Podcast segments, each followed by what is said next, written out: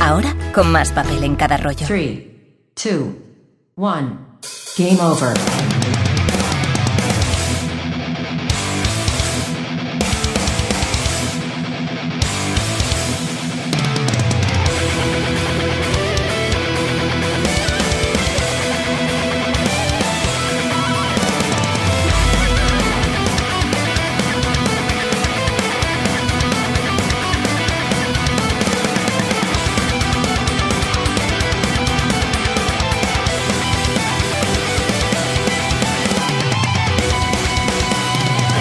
Cuando son las, las 9 y media de este sábado 21 de marzo, saludo al equipo aquí presente, Geco, Fran, Mari, Alex Llopis, Javier Gutiérrez e Isaac Viana, el programa 709 de Game Over, el programa de los videojuegos de Radio Despí que emite desde su casa debido a la pandemia presente, así que disculpad si se oyen ruidos o gatos o lo que sea. nuestra casa está en San John de Espí. Eh, no, en San John Despí no, en San John Despí no. La casa de Game Over suena como casa de Gran Hermano, pero en guay. Eh, no, no hay nada, no hay nada relacionado con Gran Hermano que sea guay. La casa de Game Over, todos encerrados ahí un montón de tiempo. Ya verías cómo nos querríamos mucho. Sí, mucho, muchísimo. En el que os contamos las últimas noticias, analizamos Pokémon Espada y Escudo para Nintendo Switch, desempolvamos nuestra vieja librería de videojuegos en Diógenes y Alex acabará el programa hablando en series, donde os recomendará títulos que maratonear aprovechando el confinamiento que muchos de vosotros estáis viviendo. Pero antes, eh, ¿cómo lleváis el confinamiento? ¿Eh? ¿Vosotros? ¿Cómo lo lleváis? Somos Pues, frikis, bien. Es lo que, es lo que iba a decir. La Yo gente soy- me dice, ¡Uy! Es que qué duro esto. Yo toda la semana he tenido cosas que hacer y no he tenido que tirar de vídeos de museos ni de nada. Yo, yo, Yo- yo, yo lo de aburrirme cero, ¿eh? Yo, aparte que Sí, soy, no. soy una social y entonces... eh, me- eh, es más, me está dando miedo lo, lo, lo, lo bien que... O sea, debería estar ya muriéndome las uñas y me da miedo. Realmente es una llamada de auxilio. Digo, no, no debería sentir esto, por favor, que alguien me ayude. Una cosa te iba a decir, eh, me había pedido esta semana que viene de vacaciones porque quería hincharme a viciar a Doom Eternal y Animal Crossing. Y cuando ha ocurrido todo esto, nos han ofrecido la posibilidad de, no ca- de cancelar las vacaciones, claro, porque la gente no las puede aprovechar y digo, yo no la cancelo. Yo el plan que tenía era precisamente quedarme en casa y viciar como un cabrón. Y, O sea- y la o sea- situación no ha cambiado. O sea, teletrabajo no. Tú, a tomar por culo. No, claro, es como, no, no, no, aquí la situación no ha cambiado. En vez de estar sentado trabajando, estoy sentado viciando al Doom Eternal. Yo después de, de haber estado seis meses de baja, la verdad, eh, para mí esto es, es un paseo. Así que Pues yo, aparte de, de salir un par de veces al súper y de tirar la basura, toda la semana aquí, me, he picado con el Twitch, eh, ya, ya estoy con el Animal Crossing y, y ya estoy con el Doom Eternal también. Así que no, no veo el problema. Yo no veo el problema. Y aunque no lo he presentado antes, se acaba de incorporar a la llamada porque tenía problemas técnicos. Tony Temorro, ¿qué tal, Tony? ¿Cómo estás llevando el confinamiento? Dios mío. O sea, se me tuve el primer o segundo día tuvimos fugas en el baño. Ahora llevo una semana que el ordenador me está dando problemas. Creo que se me está juntando todo. Todo lo que no debería juntarse y menos estando en confinamiento que no puedes llamar a gente. Ahora tengo problemas con el ordenador y me parece que es la fuente de alimentación y es en plan de ¿Pide Ostras, ayuda, Alexa? eh, estaba, estaba pensando que eras la única persona que iba a decir algo, rollo de lo estoy pasando mal el confinamiento, pero lo estás pasando mal porque te está petando las cosas, no porque estés mal en casa. Ah, no, no, no, por lo demás, clarísimamente. O sea, luego cuando pasemos a Diógenes ya, ya hablamos, ya hablamos de eso. Lo ves, esa cosa es que en casa estamos todos perfectamente. Joder, sea por videojuegos, si sea por eh, si sea por libros, mira, me estoy leyendo aquí este de Terry Pratchett que nadie ve porque estoy aquí enseñando en la cámara. Maravilloso Di el esto. título, di el título. Me Claro. Estoy leyendo Carpe Jugulum, Oh, que es el, último, el último libro de la serie de la- del arco de las brujas. Está muy chulo, os lo recomiendo. Terry Pratchett, por favor, leerlo. Si no lo habéis leído, leedlo. La palabra del señor Terry Pratchett, por favor, por Dios. Amén. Porón. yo intenté empezar con el color de la magia, pero creo que saltaré a algún otro libro porque se me atascó un poco. Eh, si queréis empezar, empezad por Guardias Guardias. Es el libro que os va a enganchar a mogollón al mundo disco y luego ya se pueden leer todos. Yo estoy de acuerdo. acabando con el tema de acabando el tema de Terry Pratchett, ¿vale? Eh, los dos primeros libros, es que son, son los únicos que son de la, de la saga que son primera y segunda parte, se pueden obviar perfectamente. Yo haría o empezaría o por el arco o por mm, directamente por Mort, por ejemplo, de la muerte, O, como dice Mari, empezar por Arco de la Guardia. Claro, como Arcos, que está mucho mejor. Mirad, mirad por internet que hay gráficos muy chulos donde explican perfectamente cada arco, los libros que tienen. Pero yo empezaría o por Guardias Guardias, como dice Mario, por ejemplo, o con Mort, por ejemplo, y si os gusta ahí, pues sí, tira para, para adelante. Pero bueno, esto es un programa de videojuegos, no de libros. Mira que fue Eh. si la has introducido tú. Bueno, alguien tenía que hacerlo. Bueno, em, soy el único al que le gustó el color de la magia. O sea, No, no, no, no, no, es- no- el no eres el, de- no, no, no eres el único, porque yo empecé con esos dos libros y yo siempre he defendido que, que hay que empezar, hay que leer desde el principio. A ver, yo entiendo que si queréis decir, oye, no sé si te va a gustar, toma esto, y luego si te gusta, te doy el primero. eh, yo solo he hecho con, con- con los libros de James Bond. Porque los primeros libros son súper duros. Yo al- a un colega me preguntó, oye, no sé si me gusta. Le di el tercer libro, que creo que es el con el que se puede empezar. Y dije, si te gusta este, te doy los dos primeros, que ya te advierto que es áspero, pero a partir de ahí puedes seguir. Y Saco recomienda leer por el principio, siempre está bien. Pero lo, lo que me refería, si me parece bien, no es que no te leas el color de la magia, es, es que eh, cosas como dice Guardias Guardias o, o como Mort, tiene ya cogido muy bien el tono del mundo. Entonces, eh, te- te- es, es de los mejores libros, los puedes leer, los puedes disfrutar y sabes que los demás van a ser así. Y después, como tú dices, pues sí, pues léete los dos antes, léete los dos primeros. El caso es que leer Pratchett es bien. Empieces por el principio o, o te coges cualquier libro y ya está. En cualquier caso, insisto, no espero que lo tengáis mejor que los habitantes de Newport, una ciudad costera en el estado de Oregón, una pequeña ciudad estas en, en el litoral americano, en Estados Unidos, porque la página del Departamento de Policía ha escrito lo siguiente. Es difícil de creer que tengamos que escribir esto. No llaméis al teléfono de emergencias porque te has quedado sin papel de váter. Sobreviviréis sin nuestra asistencia. ¿Os imagináis la policía de aquí escribiendo esto? Sí, sí, Sí, me lo imagino. perfectamente. Podría Sí, pasar aquí por, perfectamente. aquí por suerte eso no ha pasado, de que la gente se vuelva loco por un rollo de papel higiénico. No, no, no ha pasado. No, Para nada. aquí hay, pa- hay papel de váter en todos los supermercados, es la cosa más común que Yo, hay. yo, yo te- yo tengo un pequeño Sobra. problema con esto. Tengo un pequeño problema y es que me quedan cuatro rollos. Entonces, eh, quiero comprar un paquete, pero quiero no parecer un psicópata. Ya. Es decir, Todos hemos es que tenido quiero- esa, ese problema. Quiero comprar el paquete porque me hace falta, ¿sabes? Creo que si compras un paquete no parecerás un psicópata. Si compras un carrito de natillas como la señora de la semana pasada, sí. ¿Cuál es el mecanismo, el motor que te lleva a una persona a decir, eh, no, eh, vamos a necesitar para un futuro post-apocalíptico, eh, no patatas, no judías, no, no, no, papel, papel del culo? O sea, ¿qué- ¿cuál es el motor de decir, o sea, ¿por qué esa necesidad de papel higiénico? Igual me estoy metiendo en un rollo muy, muy de terapeuta, pero ¿por qué? O sea, eh, existen las tres conchas, ¿no? ¿Eran las tres conchas o eran las tres piedras? Tony, que era lo de Demolition Man. Eran las tres conchas, ¿no? Tres Eh, me preguntas a mí que... Sí, No, no, no, son las tres conchas, son las tres conchas. las tres Son las conchas. conchas, ¿no?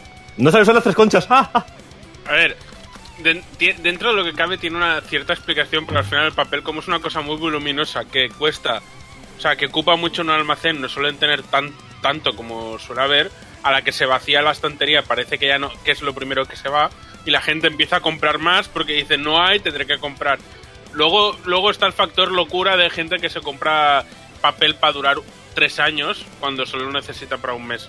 Yo, yo, yo tuve la suerte de que se me estaba acabando justo antes de toda la crisis y cuando ya empezaron a quedarse vacíos los supers, el jueves de la semana pasada fui y estaban ahí reponiendo, me acerqué, cogí el paquete, uno, que con uno yo hago para tres meses y ya está. Leí ayer justamente sobre esto, sobre por qué resulta que con- concretamente es el papel, porque hay otras cosas que no se han agotado. Lo de la carne se se entiende, pero ¿por qué concretamente el papel? Y, va- y varios estudios lo que decían es que la gente tiene tendencia a, a, en, un caso de crisis, que es una cosa biológica, a, a- se le mete en la cabeza el tema de la limpieza, el tema de- de- de eso. Y entonces el papel es lo primero que dices tú, necesito papel para estar. No es una, no es una relación mental directa, pero la relación va por ahí. Necesito esto porque esto me va a mantener limpio. Pues eh, hay más maneras de mantenerse limpio, porque el mensaje de la policía de Newport no acababa ahí. Sigo leyendo el mensaje. De hecho, la historia ofrece muchas otras opciones en tiempos de necesidad si no consigues encontrar tu papel favorito de doble capa, ultra acolchada, suave y con olor a cítrico. Los marineros usaban cuerda vieja y amarres empapados en agua salada. Los antiguos romanos usaban una esponja de mar enganchada a un palo, también empapada en agua marina. Somos una ciudad costera, tenemos abundancia de agua marina. También se usaban conchas marinas. Mira, las tres conchas. Tres conchas. Los mayas usaban mazorcas de maíz. Los colonos americanos también usaban el corazón de la mazorca. Uy, qué dolor. Claro Los- que sí, métete la mazorca por el culo, hombre. Los granjeros no solo usaban mazorcas, sino también eh, páginas del almanaque de los granjeros. Muchos americanos se aprovechan de las páginas arrancadas de catálogos gratuitos de Sears y Roebuck, que eso debe doler un huevo. El catálogo navideño de Sears, cuatro veces más, gruego- más grueso que el catálogo normal, puede limpiar a una familia de tres desde diciembre hasta San Valentín o hasta San Patricio si son frugales en su uso. Y por supuesto, ¿Quién? hay alternativas al papel de váter. Recibos, periódicos, trapos, cordones, bolas de algodón y ese rollo de cartón vacío que está ocupando el soporte ahora mismo. Además, hay multitud de hojas de árbol que puedes usar con seguridad. Incluso la, revi- la revista Noticias de la Madre Tierra te explica cómo hacerte tus propios papeles para limpiarte usando 15 tipos diferentes de hoja. Cuando todo lo demás falle, tienes las mismas páginas de la revista.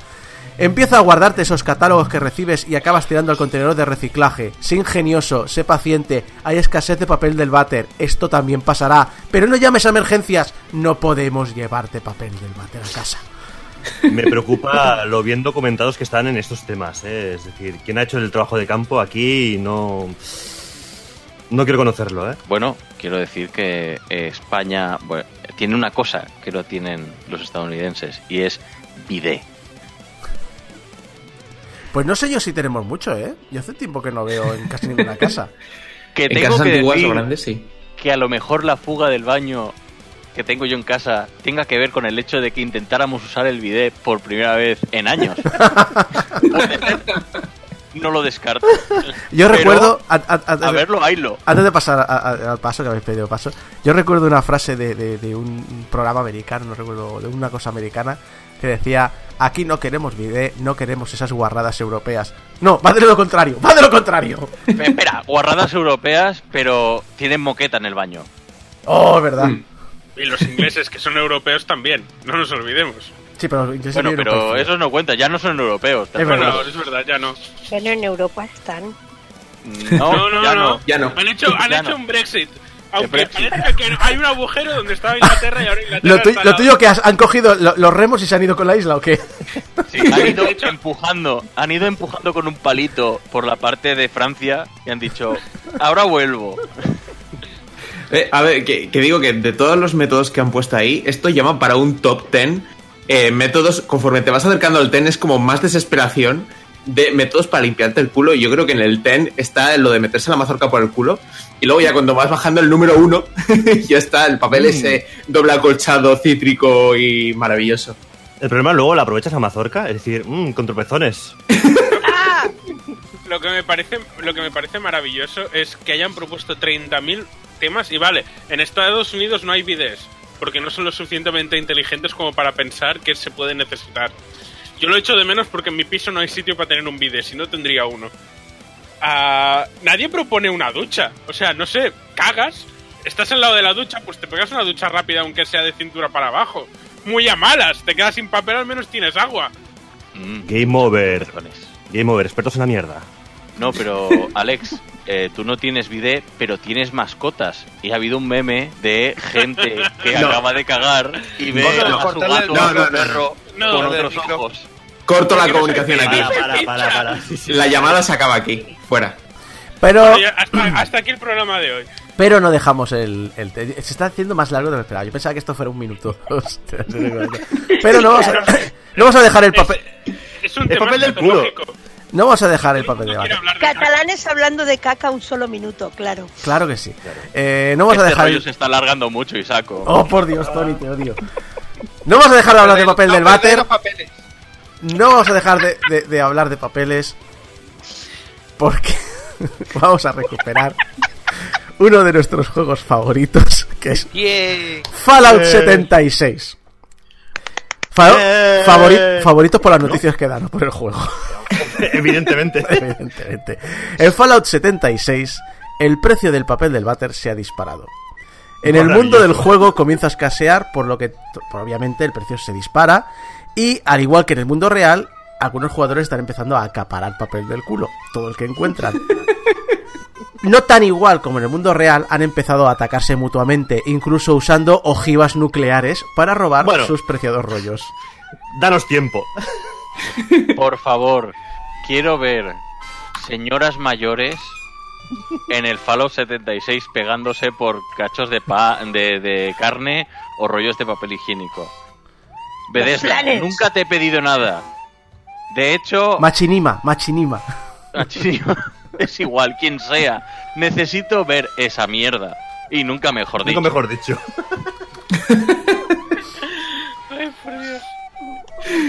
Que de todas maneras, lo de, lo de utilizar ojivas nucleares es una respuesta completamente normal y sensata a eh, quiero robarle el papel del culo al vecino. Pero eh, esta mañana justo estaba mirando el Twitter y no es el único sitio donde parece que eh, la acaparación virtual de papel del culo ha, ha ocurrido. De hecho, en Steam había un pequeño icono Sí, de eh, papel de váter que estaba pues unos pocos céntimos y ahora ya está a 9 euros un emoticono en el chat. Es que, es que no es nada, o sea, no, es infinito Ah, su ah, uso. ojo, ojo, ojo, ojo. Eh, hemos llegado al nivel de que nos reíamos de que se acababan las guías en PDF del Club Nintendo y ahora sacaban los emoticonos de chat en Steam. Con lo bien que irían las guías sabes- PDF para, la- para limpiarse el culo. No, se, cam- no, no se, ago- no se agotan porque es- ese emoticono debe ser un emoticono de algún juego que te lo premian cuando te hace lo de los cromos. Así que están técnicamente eh, desbloqueados, están limitados. Y todo el mundo se ha vuelto loco y dice, ¿quieres el puto emoticono del papel higiénico? Págalo. Pero yo lo que decía es, a mí me parece súper lógico lo de las lo de las ojivas nucleares, pero ¿el papel no arde o qué pasa? Eh, Ya sabes, los videojuegos. eh, Lógica de los videojuegos. Y hablando de. mm, Hablando de, de desastres. eh, Armagedones, eh, páramos, eh, yermos nucleares, lo único que sobreviven son las cucarachas. Vamos a hablar de las casas de apuestas. Porque Ibai, para estos días de que se ha juntado y se ha acabado la liga, bueno, se ha acabado, se ha parado, no sé qué han hecho. Sinceramente, no sé de fútbol y no me interesa. Pero sí que sé que Ibai ha cogido y ha hecho una liga con los equipos de fútbol, eh, un poquito pues porque la gente se entretiene, para jugando al FIFA y demás. Entonces, oye, muy bien la, apuesta, ¿no? De, oye, pues uno de cada equipo eh, representa a su, a su equipo y juegan entre ellos.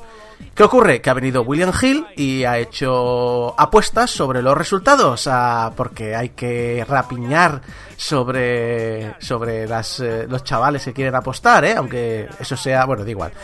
Y, y también está el tema de, bueno, ¿y dónde habéis sacado las estadísticas? Porque yo, todos sabemos que aquí hay un control matemático absoluto de la- las posibilidades que hay que gane uno u otro. No sabemos de dónde han sacado el tema de apuestas. a ojímetro, totalmente a ojímetro, pero es lo que decía Ibai por Twitter, dice, esto lo habéis inventado completamente, porque tú que sabes cómo juega, por ejemplo, a Sergio Roberto es el que está jugando por el Barça, tú que sabes si cómo juega Sergio Roberto al FIFA.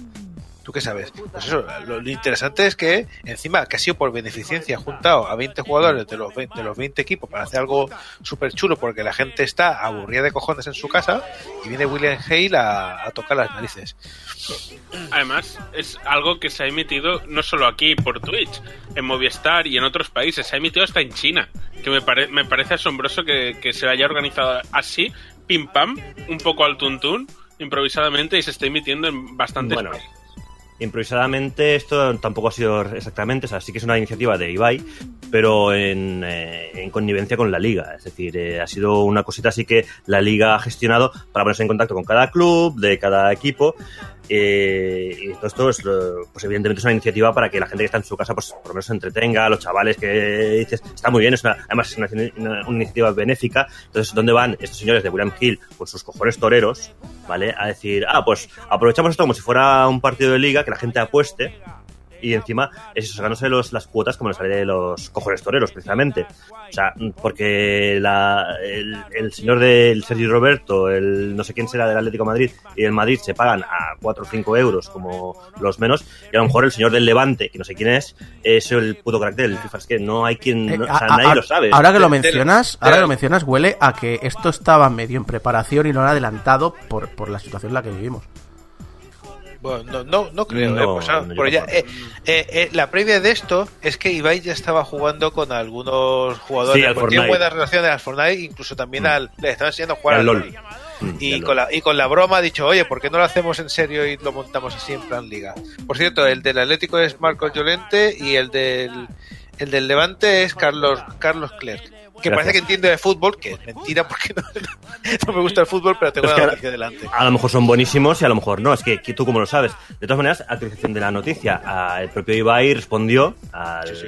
Twitter Justo con pidiendo, pidiendo además, por favor, que los señores de William Hill, por decirlo de alguna manera, los señores, porque me pedazo de hijos de la grandísima puta, así de claro, ah, que retiraran esto, lo retiraran esta, esta, esta apuesta, porque aparte es que eso, es eh, viva la ludopatía. Yo solo quiero añadir que esta gente tanto las casas de apuestas como demás son unos hijos de la gran puta y que ojalá mueran o que venga la policía y les haga una redada. Es que no había dicho nada sobre la noticia, así que No, el- el- lo que no sé yo es si, si le han pedido que lo retiren, pero sinceramente no sé si tienen ningún poder.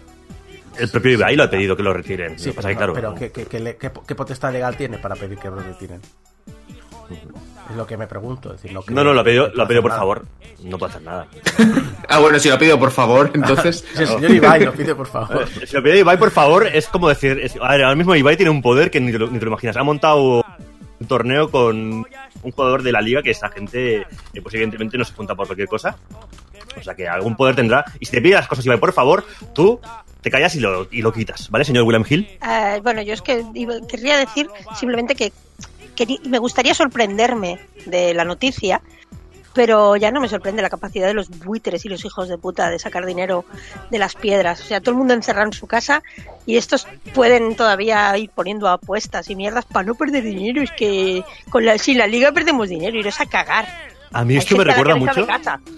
Hay, me recuerda muchísimo a estas películas distópicas en la cual se apuesta para ver quién muere, cuántas víctimas pueden haber el día siguiente. Estas de, las típicas películas de guerras eh, nucleares, alguna del Chuache que había de ese tipo, que apostaban para ver quién moría primero. Pues a esto llegaremos, ¿eh? A mí me gustaría saber a nivel legal dónde está el límite sobre lo que esta gente puede apostar. Es decir, eh, se puede, puede apostar a ver cuánto, cuántos van a morir mañana de la pandemia. Es decir, ¿cuál, cuál, es, cuál es el límite de esta gente? Eh, legalmente, de verdad que, que no sé cuál es legalmente porque esto es un evento hecho por una gente, por un tema que hemos dicho que es benéfico, ¿qué derecho tienen ellos legal a poder hacer una apuesta sobre esto? Supongo que el límite legal es el de cualquier ciudadano sobre el tema de la mm, decencia pública, o como se llama, no sé exactamente cómo se llama el, el- el término legal, pero típico de escándalo público. Escándalo público. Sí, sí, pero es que, No sé pero si es vas que a ellos, pero es que ellos no tienen ningún tema. eh, Es decir, eso no es propiedad tuya. Ese torneo no es propiedad tuya. Y tú estás sacando un beneficio a costa de eso. Así que hay una, hay una relación ahí un poco rara. estaba mirando a respuesta de lo que dice Javi de cuál es el límite de, eh, de este tipo de apuestas. Pues estoy viendo que casinos eh, están haciendo apuestas sobre el tiempo. Ah, bueno, eso es, eso es siempre. Yo creo Y- que. Hay- hay- creo y que eso es- cosas del coronavirus también, ¿Qué? ¿eh? Estoy, o sea, ¿Ah, sí? Yo estoy... em, Creo- juraría- creo que eso es- O sea, tendría que mirarlo, pero... Creo que si es un evento, si es un acto o un evento público, algo que sea de dominio público en el sentido de dominio público de, de que todo el mundo lo conoce y demás, no se puede hacer mucho. Eso me parece a mí, pero bueno.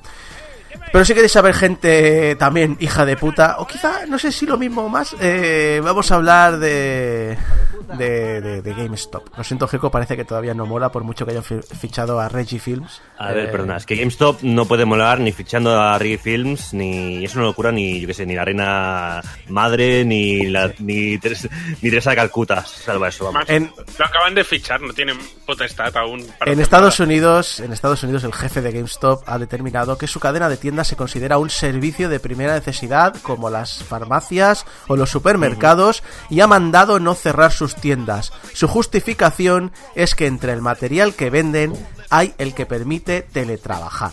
Yo he de decir que a raíz de esta noticia he redescubierto una cosa que vi hace mucho tiempo en, en internet, que saltó a Reddit, pero que es de 4chan, que es el tío que usaba GameStop como un banco. La excusa de que sirve de banco sería mejor que la excusa de que venden material.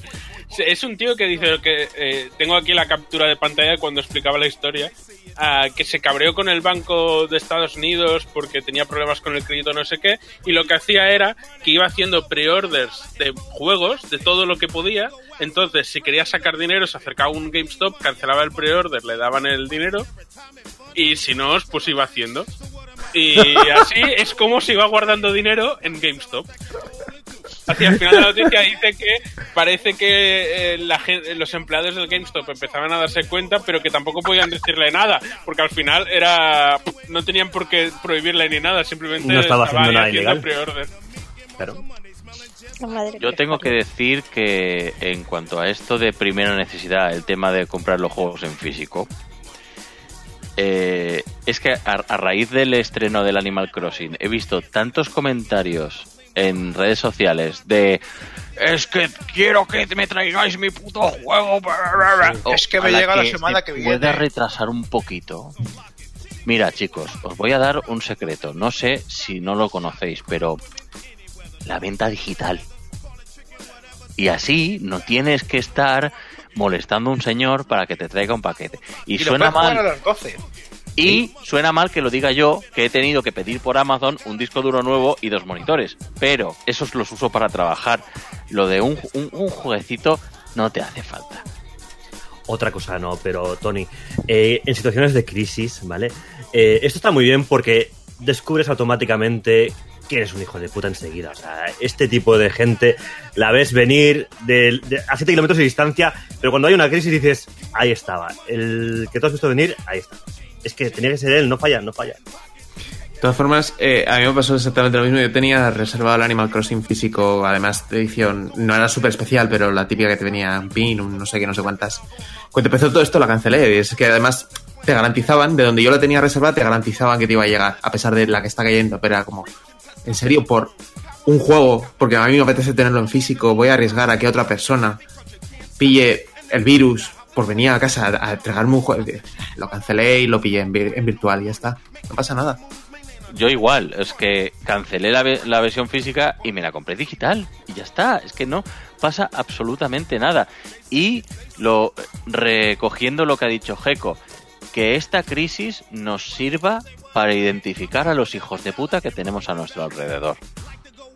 Niños, hacer eso, ir apuntándos a todos los hijos de puta. Esos que dicen, va, me voy a salir a dar una vuelta a correr que no pasa nada. Eh, yo es que quiero que me traigan mi comida del Just Eat a casa. O es que el Animal Crossing lo quiero físico y no me lo habéis traído el día uno. Es que me cago en la puta. Pues a todos estos les coges una Death Note, los apuntas y para la próxima, pues mira, a la que se te acerquen, o les cortas la cabeza o les dejas de hablar. Yo preferiría lo primero, pero bueno, estamos en una sociedad. Banco Santander. Perdón. Además, que lo compras en digital y más adelante, si, te, si de verdad lo quieres en físico, pues te lo compras de segunda mano, que seguramente estará más barato. Yo qué sé. Sí, es lo que he dicho yo, que hay- de aquí a seis meses tío. liquidándose. Yo quería recoger lo que decía Tony de, de identificar a los hijos de puta. Yo creo que porque el, simplemente en esta, con la crisis se está notando, ya yo era una serie de gente que ya estaba identificada. Simplemente es lo que también ha dicho Geco. Es un ahora dice sí, claramente tú ya te tenía identificado, eres un hijo de puta. Y ya está, o sea, es simplemente que a partir de cuando esto acabe, no relajemos los estándares que estamos teniendo ahora y le digamos a la gente, oye tú, esto no se puede hacer y ya está. Estamos repitiendo mucho papel de culo e hijo de puta en este podcast, ¿eh? Sí. Hay, hay que decirlo más. Hay que decirlo más. ¿Cómo, ¿Cómo se nota que no salimos a casa y tenemos ahí Es que La rabia por, acumulada. por ahí, por ahí voy yo, porque un- una cosa que también hay que tener en cuenta, y, no es en defensa porque los que son hijos de puta los tenemos claros, pero también estamos viendo que según pasan los días empieza a haber mucha más tensión y hay gente que nosotros que somos unos fricazos estamos muy bien en casa, pero hay gente que, que- lo está pasando mal encerrado, que es que no está acostumbrado a estar encerrados. Y algunos la lían y salen fuera. Hasta, cierto punto hay que echarle la bronca, pero también hay que ser comprensivos en, los casos que había visto una, señora que había acabado atacada porque se había, salido a, correr a la calle, pero era porque est- estaba en casa que le iba a dar un soponcio. Evidentemente, señora, no salga, pero también entendamos que hay mucha gente que es que se, está en un punto que se va a pegar un tiro. Eh, ya sé que tenemos que seguir, Isaco, pero es que añadiendo esto, Javi, es que si tú estás, que clínicamente estás a punto de volverte loco y necesitas salir, puedes hacerlo. Eso lo han indicado la policía. O sea, es una causa justificada. Pero es que hay gente que No, no. se va a pasear al perro y se tira un buen rato o se han ido cuatro kilómetros más allá a pasear la, al perro. la ¿eh? gente que va a la farmacia que está al otro, en la otra punta de la ciudad. No es que iba a la farmacia, el Esa. señor tiene uno en la esquina. O sea, em, hay que ser comprensivos. Pero hay niveles y niveles. Por eso digo. Vamos a pasar a algo más bonito, algo más, eh, algo más nuestro. Ya tenemos a los nominados a formar parte del Salón de la Fama del videojuego. Como cada año se nominan a 12 títulos y 4 de ellos son los elegidos. Entonces, los 12 que tenemos este año son, en primer lugar, Bejewel, el Centípede. Es decir, como veis, son juegos de, de todas las épocas. El Bejewel es del 2001, juego de navegador. El Centípede es de 1981, junto con Frogger también ese mismo año. Tenemos el Guitar Hero de 2005. Tenemos el King Quest del 84. Tenemos eh, ¿Dónde en el mundo está Carmen San Diego? del 95. ¿No es, donde, ¿No es donde se esconde? ¿En castellano? ¿Dónde es? Ah, es- es ¿Dónde que, se esconde? Había, había, más, había más- En castellano no sé, pero en inglés habían unos cuantos con varios títulos. es que lo tengo en inglés. eh, Lo tengo es Where, Where in the World is Carmen San Diego. Nadie se acuerda de la serie de dibujos animados. que ¿De dónde? está- Es que está Where in the World and When in the Time. Porque había Sí. otro que era viajaba por el tiempo. Me acuerdo. ¿Ves? me Para eso hace acuerdo. falta Tony en el De hecho- programa, joder. De hecho, en la sección de series de hoy, una de las series que va a recomendar para maratonear es Carmen San Diego. No la original, pero el reboot que han hecho. Pues también está NBA Jam del 93, Super Smash Bros. Melee, el de GameCube del 2001, Uncharted 2, El Reino de los Ladrones de 2009, Minecraft de 2009. Este me, me extraña que no estuviera ya este Minecraft. Yo, en mi opinión, tiene que, que entrar lo antes posible. Tenemos GoldenEye de 1997, en la versión de 64 que todos conocemos, y un título también del mismo año, de 1997, ¿Cuál? el Snake del Nokia. ¡Oh! ¡Oh! Un aplauso, por favor, para el Snake de Nokia, que todo el mundo lo ha jugado, por favor. a, a nivel histórico yo creo que es muy interesante que metan el, el Snake de Nokia. Por favor, que lo metan. Sí, porque sí, sí, sí. Es, es, es- es definitorio de lo que vendría después. Pero Es historia. Que, sepa- que sepáis que no es el primer juego de móvil de para móvil. Hay de, uno de dos la, años de la lista. antes. De la lista, quiero decir. No, no, de móvil. Es que Ah, no, no, no, ya sé que no es el primero. móvil. No, no, ya sé que no es el primero, pero es eh, uno de los más relevantes, te diría. Yo Sí, lo sí. pondría... No Lo te, voy a, todo el mundo.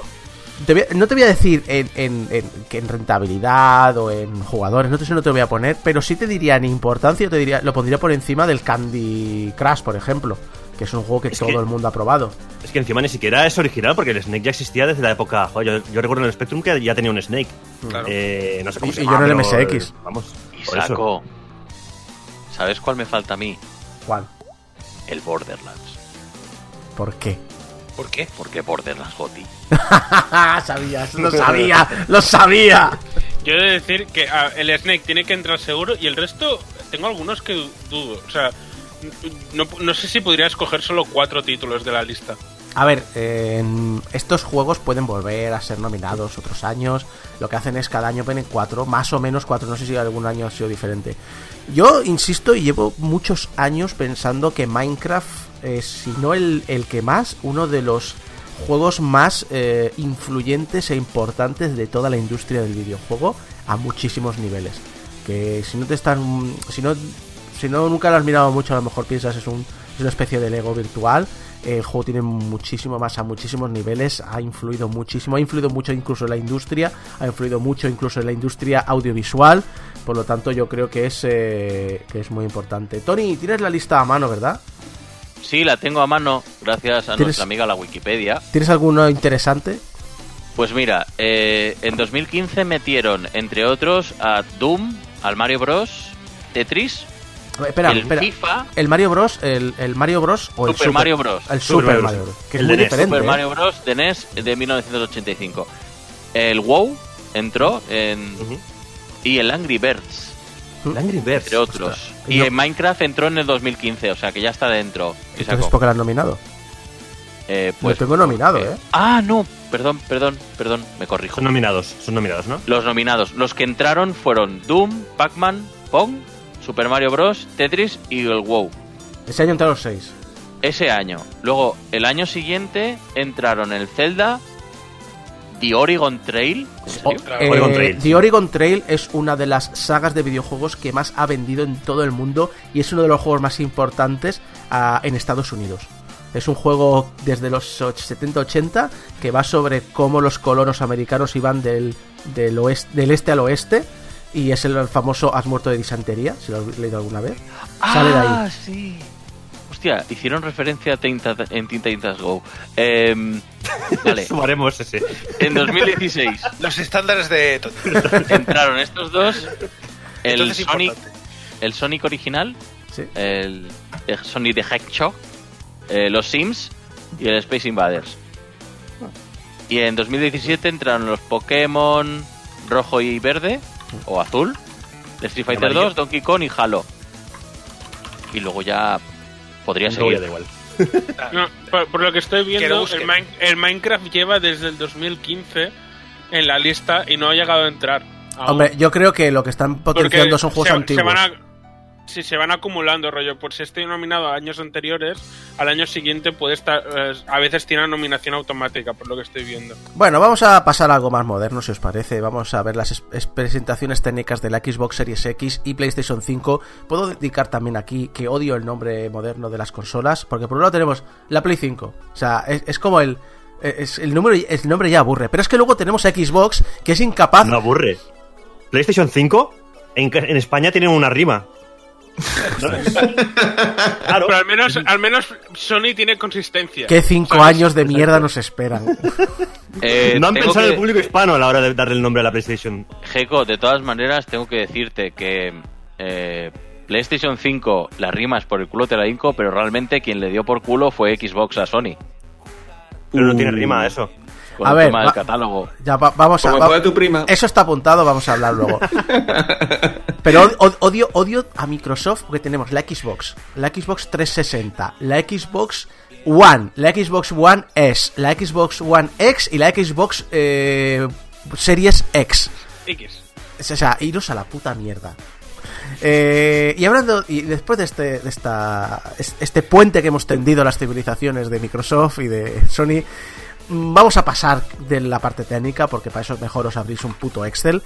Eh, y vamos a hablar que, bueno, lo dicho, que de las dos pinta que la de Microsoft será la más potente, pero como eso sabemos, a lo largo de la historia del videojuego, eso siempre ha dado muy poquito, un poquito igual. Tú, Isaco, estás esperando a la Xbox Triple X, ¿no? ¡Hombre! Con, Vin Diesel. Con Vin Diesel. Hemos pasado a las especificaciones técnicas y directamente ya hemos dicho que la Xbox es más potente. Pero es que eh, la mitad de la charla de Cerny, que sé que fue un tostón para la mayoría, que es que está hablando este señor, que se calle por favor y me enseñe fotos del God of War 2. eh, eh, esta charla de Cerny, sobre todo lo que estuvo dirigido, es al, al- al disco duro, al disco duro sólido que trae la consola y cómo lo gestiona. Y, y voy a hablar un poquito de técnico, pero sí que es verdad que la PlayStation, el, el- los cores son un poquito más lentos que la Xbox, tiene un poquito menos de teraflops que la Xbox, un poquito, no, no mucho, pero resulta que la, la, velo- la velocidad de, de, de acceso a, a la memoria directamente es el doble. Sí, es una, PlayStation que la es una locura. Es una locura Es el tema de velocidad. A- Así que ese detallito que dices, luego es que la Xbox es más potente, ojo, ojo, porque los devs están flipando con lo que pueden hacer con esta tontería que parece una chorrada del disco duro. Ya, a mí, todo el mundo está saliendo en plan, bueno, en los ordenadores siempre ha habido SSD desde hace ya tiempo y no sé qué, pero no se estaba programando para tener un acceso tan rápido porque no podía saber a qué disco duro iba a usar alguien en su ordenador. Pero algo específico programado para estas velocidades debe ser bestial. El tema del SSD, a ver, mm, me encanta porque bienvenidos al mundo del PC hace 6-7 años, pero ah, aparte de eso, a mí lo que me flipa es como todo el mundo de repente sabe de teraflops un montón, o sea, es como, eh, esta consola tiene 100.000 millones de teraflops y todo el mundo diciendo, "Uh, es una pasada, ahora todo el mundo sabe de especificaciones técnicas, los que no se han dormido viendo la presentación de, de Cerny, como dice Javi, pero vaya, es que ahora todo el mundo es, "Ah, es que mi consola va a tener 100.000 millones más de teraflops que la tuya. ¿Qué más da, tío? Si al final lo que queremos son eh, los... Bueno, a ver... mm, Los juegos. Los juegos. Lo que nos interesa son los juegos a los jugadores, yo creo. Interrumpo, inter- interrumpo un momento ahí, que tengo aquí el orden marcado. Eh, Corta, corta. Os recuerdo eh, PlayStation. La PlayStation 1, la PlayStation 2, la DS, eh, la. mm, la Nintendo Switch, es decir, de todas las generaciones se ha demostrado que poco importa. Sí, mira, la anterior, por ejemplo, Ah. la anterior, hemos tenido, ya, ya con esto ya acabo ya, ah, pues una Xbox que era más potente que la PlayStation 4, ¿vale? A todos los niveles. Y ha habido un retroceso precisamente de la Xbox en esta generación. Ya veremos qué pasa en la siguiente, pero que a veces el tener eh, más potencia no es eh, sinónimo de que eh, ve- vendas más. Que cuando yo he dicho que le daba por culo, no era por potencia. ¿no? Lo he dicho por catálogo. Sí.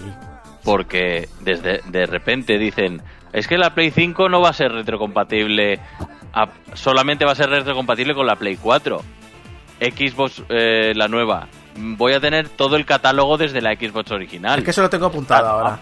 Eh, eso también ha sido un poco. Ha sido, para mí ha sido lo más regulero de, la charla, porque de pronto es de, bueno, vamos a poder poner los juegos de Play 1, de Play 2, de Play 3. Sí que es verdad que la Play 3 es un poco rara de adaptar porque hicieron una, una, una arquitectura interna un poco loca y es muy difícil de. Habría, habría que hacerlo por software y, y- y- y es un infierno.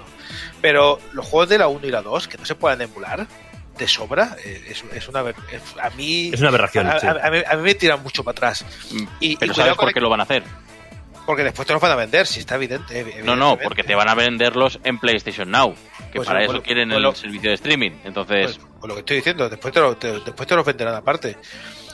Pero la Xbox, cuidado, porque sí que funciona, to- funciona todo lo que funcionaba en la Xbox One X o la One normal. Es decir, los retrocompatibles que eran, que eran funcionales. No está todo el catálogo de 360 ni todo el catálogo de la, de la X, sino los retrocompatibles que ya era funcional. Pero no han dicho que no vayan a seguir añadiendo juegos. a raíz de todas estas charlas, a raíz de todas las presentaciones, eh, se ha determinado que eh, lo de hablar pura y únicamente de teraflops es el, el medidor cuñado para hablar de la next gen. Pero de todas maneras, si realmente lo tenemos que reducir a eso, en comparativamente, nada más hay menos de 2 teraflops de diferencia entre una y otra. Aquí lo que sí que voy a añadir ya hablando un poquito más de mi libro es eh, lo bien que ha envejecido una captura que se hizo en la presentación en su día de Stadia, que llegó y dijo, mira, mira cuántos teraflops tenemos con nuestros, con nuestros Blade, con nuestros servidores online. Oh, 10 teraflops, esto va a ser imposible de superar, no sé, no sé cuánta. Ha envejecido de puta madre. Maravilloso. Yo, eh, eh, eh, como último añadido rápido, los teraflops son los megapíxeles de las, de las videoconsolas. Sí, sí, sí. Todo el mundo se le llena la boca con este móvil tiene 100 megapíxeles y no te va a servir de una puta mierda. Lo, el tema de los discos duros. La nueva Xbox viene con un disco duro de un terabyte y una tarjeta de expansión propietaria donde se puede ampliar con otro terabyte extra, pero todo suena a una especie de disco duro SSD un NVE, en mi opinión. En esta nueva generación los, se han de instalar el disco duro, como siempre, para aprovechar todas las características técnicas, sobre todo lo que has dicho, eh, Javi. Los- las lecturas de disco duro de PlayStation 5 van a ser súper relevantes, son muy interesantes. Pero habrá USB para, lo dicho, instalar los juegos antiguos retrocompatibles y demás, pero un poco más, no se podrán instalar los juegos. Eso sí, las dos compañías han prometido terminar con los tiempos de carga y lo más relevante, que es lo que hemos dicho ahora mismo, es que Sony transmitió por YouTube la conferencia que tenía prevista para la GDC, la Game Developers Conference, y YouTube y los comentarios de las páginas web se llenaron de putos llorones que descubrieron por puta primera vez en su puta vida que la feria para desarrolladores se dan, o sorpresa, o campos de soledad, charlas para desarrolladores. ¿Eh? ¿Hemos descubierto Roma? Vale que Sony podría haberlo dejado más claro por Twitter, pero lo dice el puto nombre de la feria. Por favor no grites que estaba durmiendo cuando has mencionado la conferencia de Sony. Me acabo de acordar del vídeo que colgó Xbox con lo de la retrocompatibilidad que me recuerdo mucho al que hizo PlayStation en su momento de compartir juegos. O sea, Xbox devolviéndole la jugada a Sony. Solo decir que eso, que estamos hablando de que si técnico y todo, pero yo creo que habría que cerrar con que lo que va a ser clave van a ser los juegos y los servicios. Y Sony tiene muy bien cogida por la mano a, licencias muy buenas y juegos que ha demostrado esta generación que le interesan a la gente. Y por otro lado, Microsoft se está montando un ecosistema que también es súper interesante. Así que creo que van a ser dos consolas, eh, cada uno a su rollo, a ver hacia dónde van, pero dos consolas muy interesantes. Ah, la mayoría de cosas que tenía apuntadas ya las sabemos, ya las hemos hablado, las habéis adelantado vosotros. Pero hay una cosa que tanto Sony como Microsoft han querido dar mucha importancia. Y es una cosa que desde que tengo 5.1 en casa y puedo disfrutar de las películas y los juegos en 5.1, le di también muchísima importancia. Es el sonido. Eh, Microsoft lo llama ray tracing de sonido. no sé por qué ese nombre, pero bueno. Eh, Sony lo llama el, el Tempest Engine. Un sistema que nos ha llamado mucho la atención porque lo hablaba contigo el otro día, Javi, que vimos la conferencia. Un sistema que emula el sonido 3D en auriculares estéreo y están dándole también bastante caña a, imitar el sonido 3D en los altavoces estéreo de las televisiones.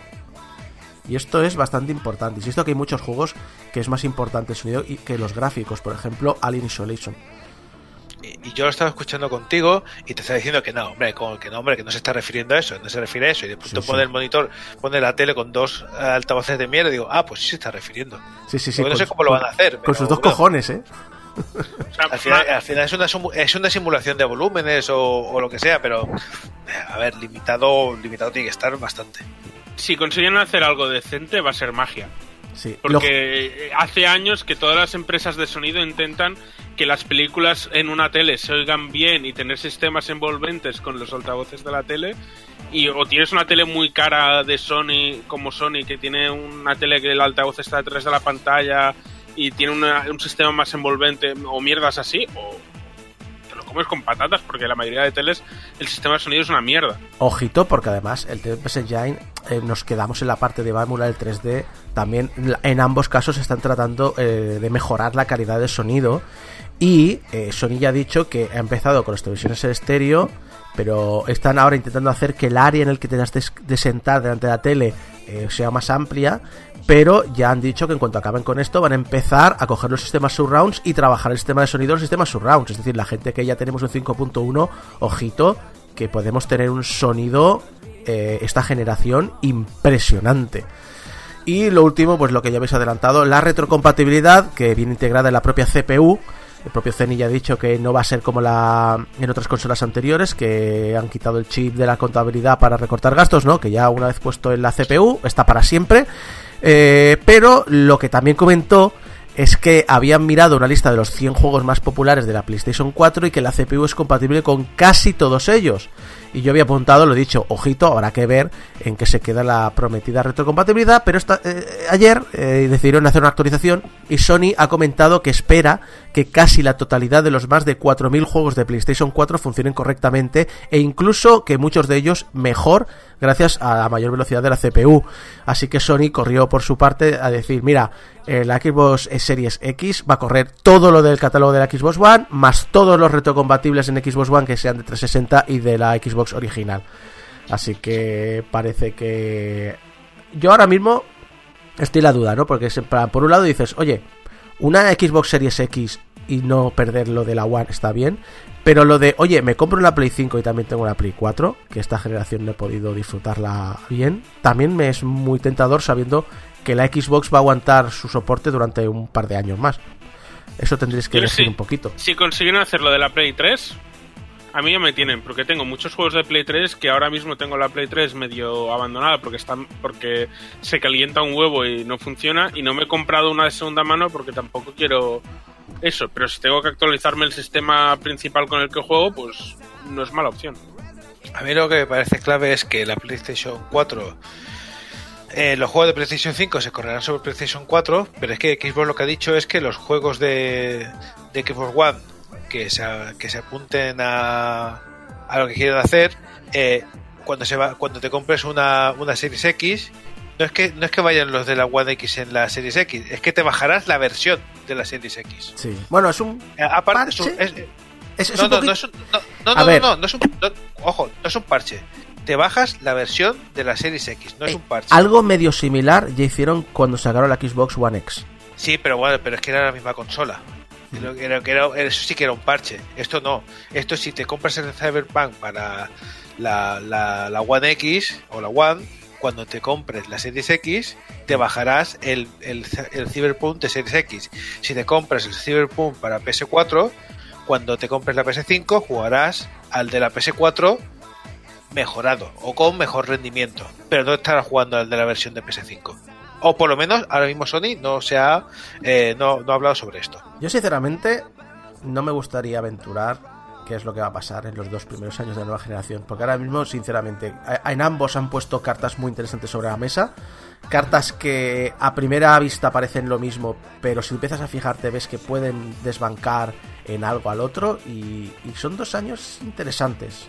Son políticas un poquito diferentes, son herramientas, sobre todo lo que hablábamos del disco duro, el, sonido, la retrocompatibilidad, la, la versión de la nueva generación ya metida, El Game Pass, el Game Pass, el PlayStation Now, es decir, va a ser unos unos años interesantes. Yo parece mentira que siempre estamos hablando que las generaciones de consolas se acaban y es posible que se estén acabando con un gran bang y acabemos con la máquina y el, y el juego online, pero van a ser tiempos interesantes, creo yo.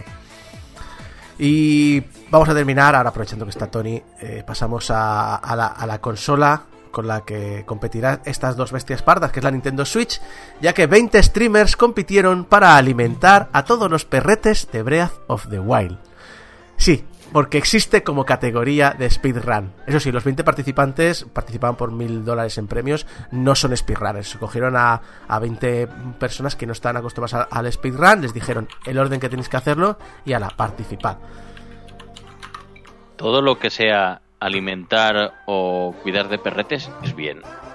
¿Conocías la Esa es mi categoría? aportación. ¿Conocías la categoría de esta speedrun? Sí, bueno, de ir follado por un nivel, intentar pasártelo en. No, no, bueno, no, no. Juego, juego.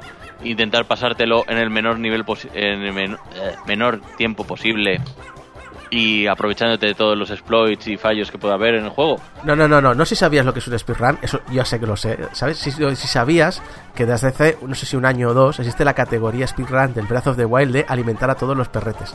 No, eso no lo sabía. Pues ahora ya lo sabes, ahora ya tienes una meta base en la vida. pues con esto acabamos las, las noticias.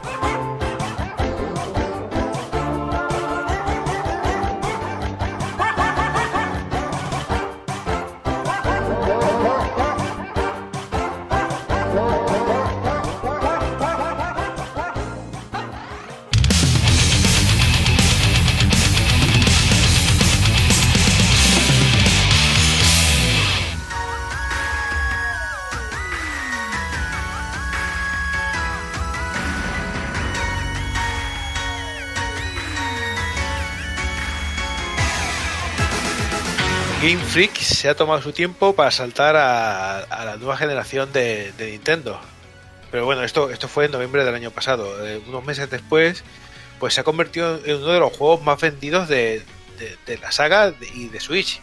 Y al mismo tiempo, aparte de ser uno de los más vendidos, uno de los que más ampollas se ha levantado entre, entre los fans de la, de la franquicia. Me hace gracia las sagas que muchas veces los juegos más polémicos son de los que más venden. Recuerdo cuando todo el mundo hablaba del desastre de Resident Evil 6, hoy que cómo se les ocurre, qué puta basura y tal, y fue uno de los más vendidos de toda la saga.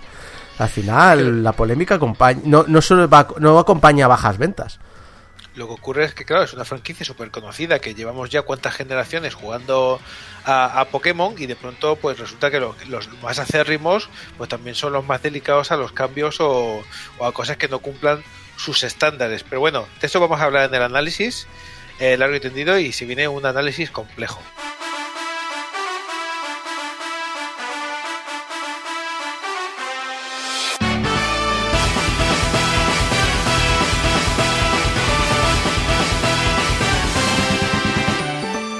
Lo primero vamos de cara. Vale, me parece que Pokémon Espada Escudo, yo, he jugado a, Espada, es uno de los juegos que ha redondeado más la fórmula clásica de, Pokémon y yo lo he disfrutado bastante. Pero al mismo tiempo, pues hay algunas cositas que es para darle el tirón de orejas a, los chicos de, de, de Game Freak. Em, tienen que renovar cosas.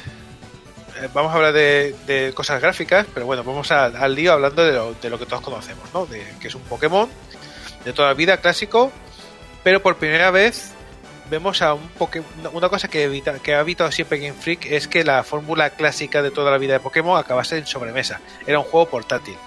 Pero ahora, debido a, a- a lo que es la Switch, es ahora mismo la consola portátil de sobremesa de Nintendo. Así que por primera vez estamos jugando también, como opcionalmente, pues a un Pokémon clásico de sobremesa. ¿Pero por qué esta, esta decisión? No, yo creo clara. que eh, porque Pokémon es un juego de, de compartir, es un juego portátil, es un juego de quedar con los amigos, de te paso un Pokémon, dame otro. Un- eh, a ellos siempre les ha gustado que es un juego muy físico y muy de jugar con los amigos en el, en el patio del recreo. O sea, recordemos siempre que esto básicamente es un juego para niños, que nos encanta a todos porque está muy bien hecho, pero siempre ha sido un juego que estaba pensado para niños. Y por eso cuando sacaban versiones para sobremesa eran cosas más, pues bueno, pues te saco los Pokémon Stadium, sacaron el, eh, el XD que tenía un poquito más de historia, pero nunca han sacado un Pokémon de, de toda la vida en, en sobremesa. Uno de hacer El fotos, Pokémon Snap, el Snap. uno de hacer Snap. fotos, uno de, de llamar a Pikachu por la voz y que te haga caso, que- y que te ignore como un gato. Perfecto, está, está muy bien hecho ese. Pero eh, vamos por punto por punto a ver cómo ha, ha seguido la, la fórmula de siempre del juego. Es decir, te- lo tenemos por primera vez en sobremesa, pero es un Pokémon de siempre. Tienes un protagonista viviendo en un, en un pueblo, en el pueblo más pequeñito de, de toda la región, eh, que se quiere embar- embarcar a ser el mejor.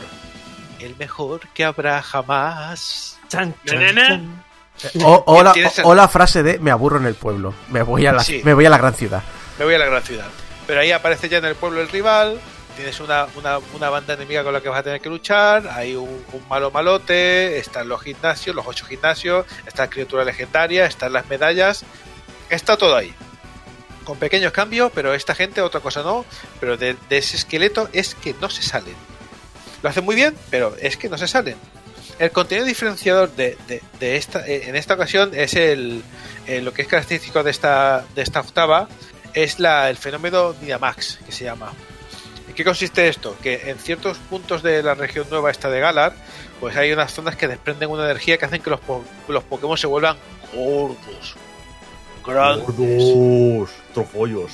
los, los vuelve, los vuelve gigantes y las principales ciudades de la región se han elegido sobre estos puntos, de manera que, que los gimnasios, que ahora son estadios, están justo encima de estas fuentes. Así que hay lugares donde el combate tienes la oportunidad de aprovechar esta energía para convertir a uno de tus Pokémon en, en- versión Dynamax. Es una versión gigante del Pokémon con mucho más, mucha más vida, ataques más tochos y, ganas de, de hacer daño. Lo que pasa que esto solo dura tres turnos. Así que digamos que es algo estratégico. Una vez pasan esos tres turnos, eh, el Pokémon vuelve a, a hacerse pequeñito y tú ya sigues con la historia. Y esto solo lo puedes tirar una vez por combate. Esto, los japoneses con las criaturas gigantes en medio de las ciudades, ¿qué les pasa? Pero grande de estoy mamadísimo hijo de puta o grande de nivel tofu, el gato de Fran. O sea, Oh. nivel eh, Oh. hacer ¡Eh! Un momento. He tenido que Oye, no, petes el grip, el micro. Ha, ha roto, ha Eh, roto la conexión el cabrón, de lo que se ha ofendido. O, o nivel gordo en plan Snorlax es el más pequeño de los Pokémon ahora. Bueno, hay que decidir si, si, si Tofu es Dynamax o Gigamax.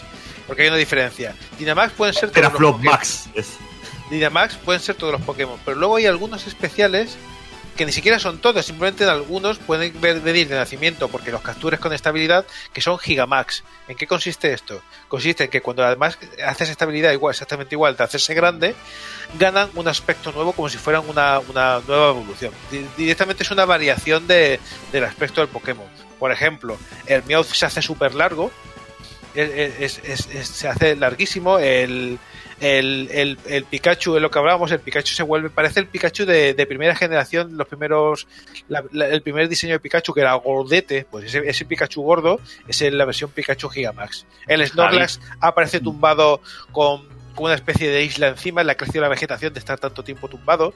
Estas son esas pequeñas variaciones. Dime, Tony. ¿El Miau se hace largo? Sí, es O sea. ¿Se hace, se hace un long cat? se hace un long cat. ¡Hostia! El Meowth se hace un long cat, pero solo son los Meowth que tengan Gigamax.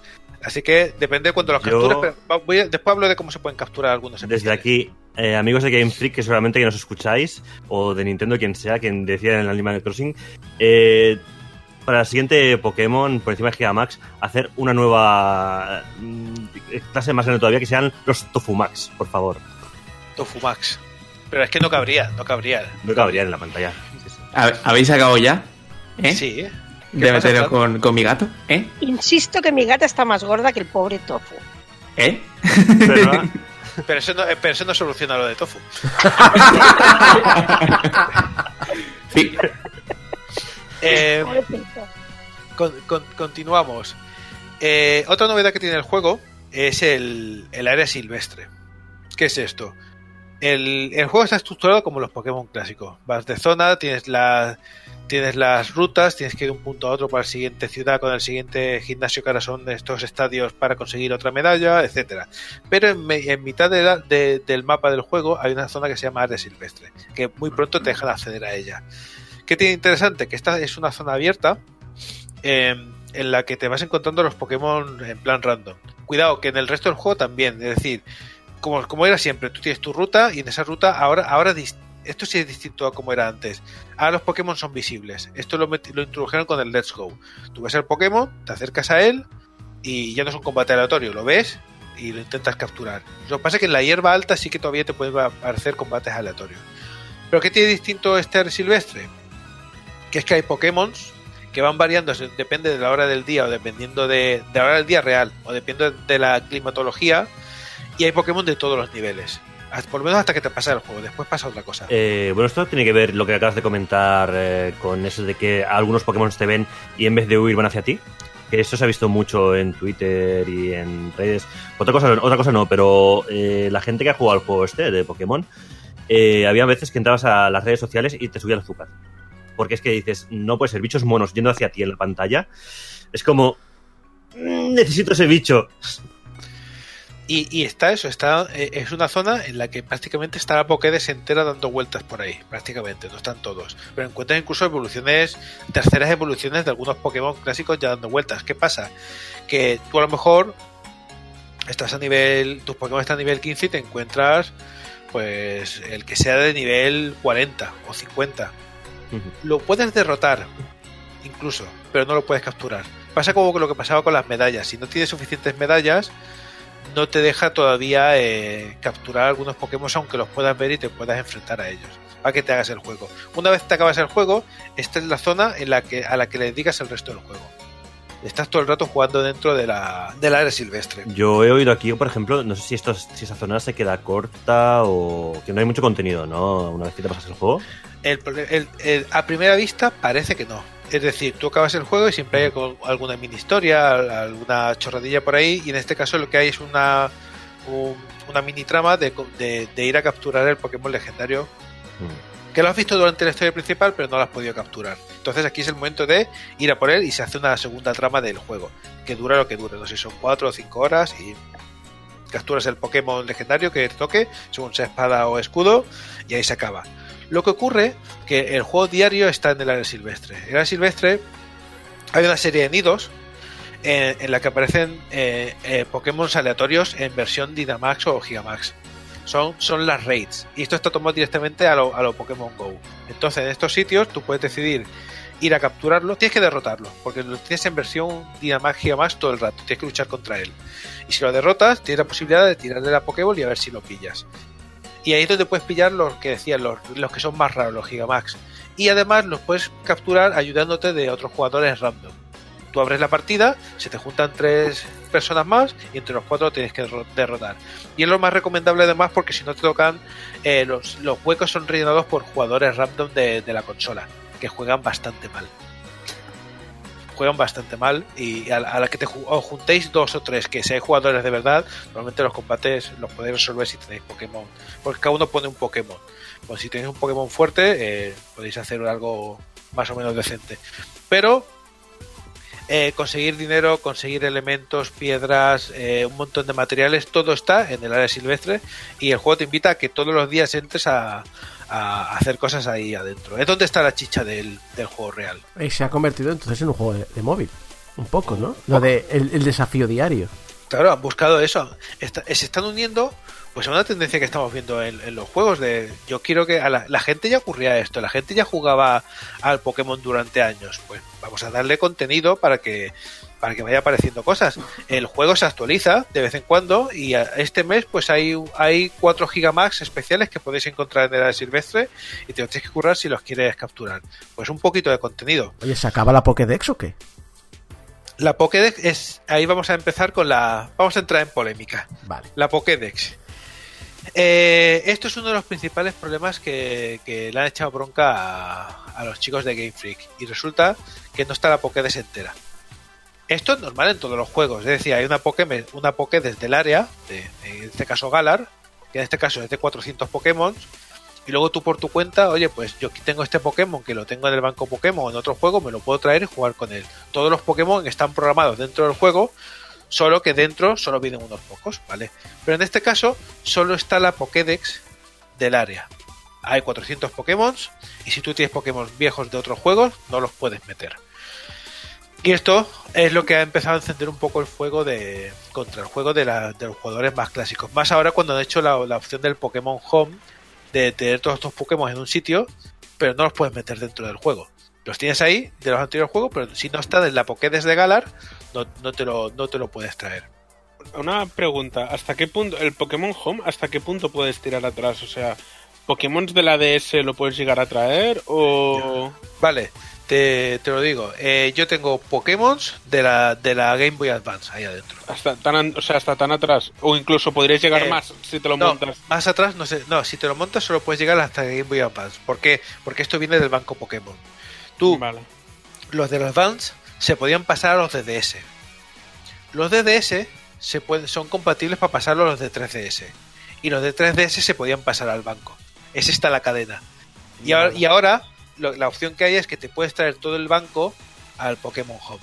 Si pagas tu dinerito anual, mensual o, o lo que quieras. Pero técnicamente yo tengo ahí Pokémon que los tengo desde, desde la Game Boy Advance guardados. Y estoy, y estoy picando y estoy pinchando porque tengo una, una ristra de Pokémon ahí absurda y me ha tocado pagar. Si los quiero tener ahora, me ha tocado pagar si los quiero conservar. Ahora está secuestrado, porque el, el día Estoy que. secuestrado. El año que no pagues, de repente se borran todos. No, no son, no son tan cabrones. Lo que hace es quitarte el acceso, pero los Pokémon están guardados. Ah, vale, vale. Pero algún momento ahora hace también me-. También me, también me raya un poco eh, eh, que estén ahí digitales online donde sea y que algún día el servidor pete y, y se vaya se vaya a paseo mi, mi historia de, de bichos durante cuántos años. No sé. O sea, Casi tú lo dos vas décadas. y no se, no se conserva en, an- en los anteriores. ¿El qué qué? Dime. No se conservan los Pokémon, en, por ejemplo, los tienes en la DS o en la 3DS y, no- y los pasas aquí y no se conservan, no los pierdes ¿Cómo que los en la pierdes? DS. En el juego Ah, original. bueno, Cuando, cuando tú mueves un Pokémon, lo mueves. El Pokémon es único, claro. Si los mueves de la DS a la 3DS, la DS ya no están.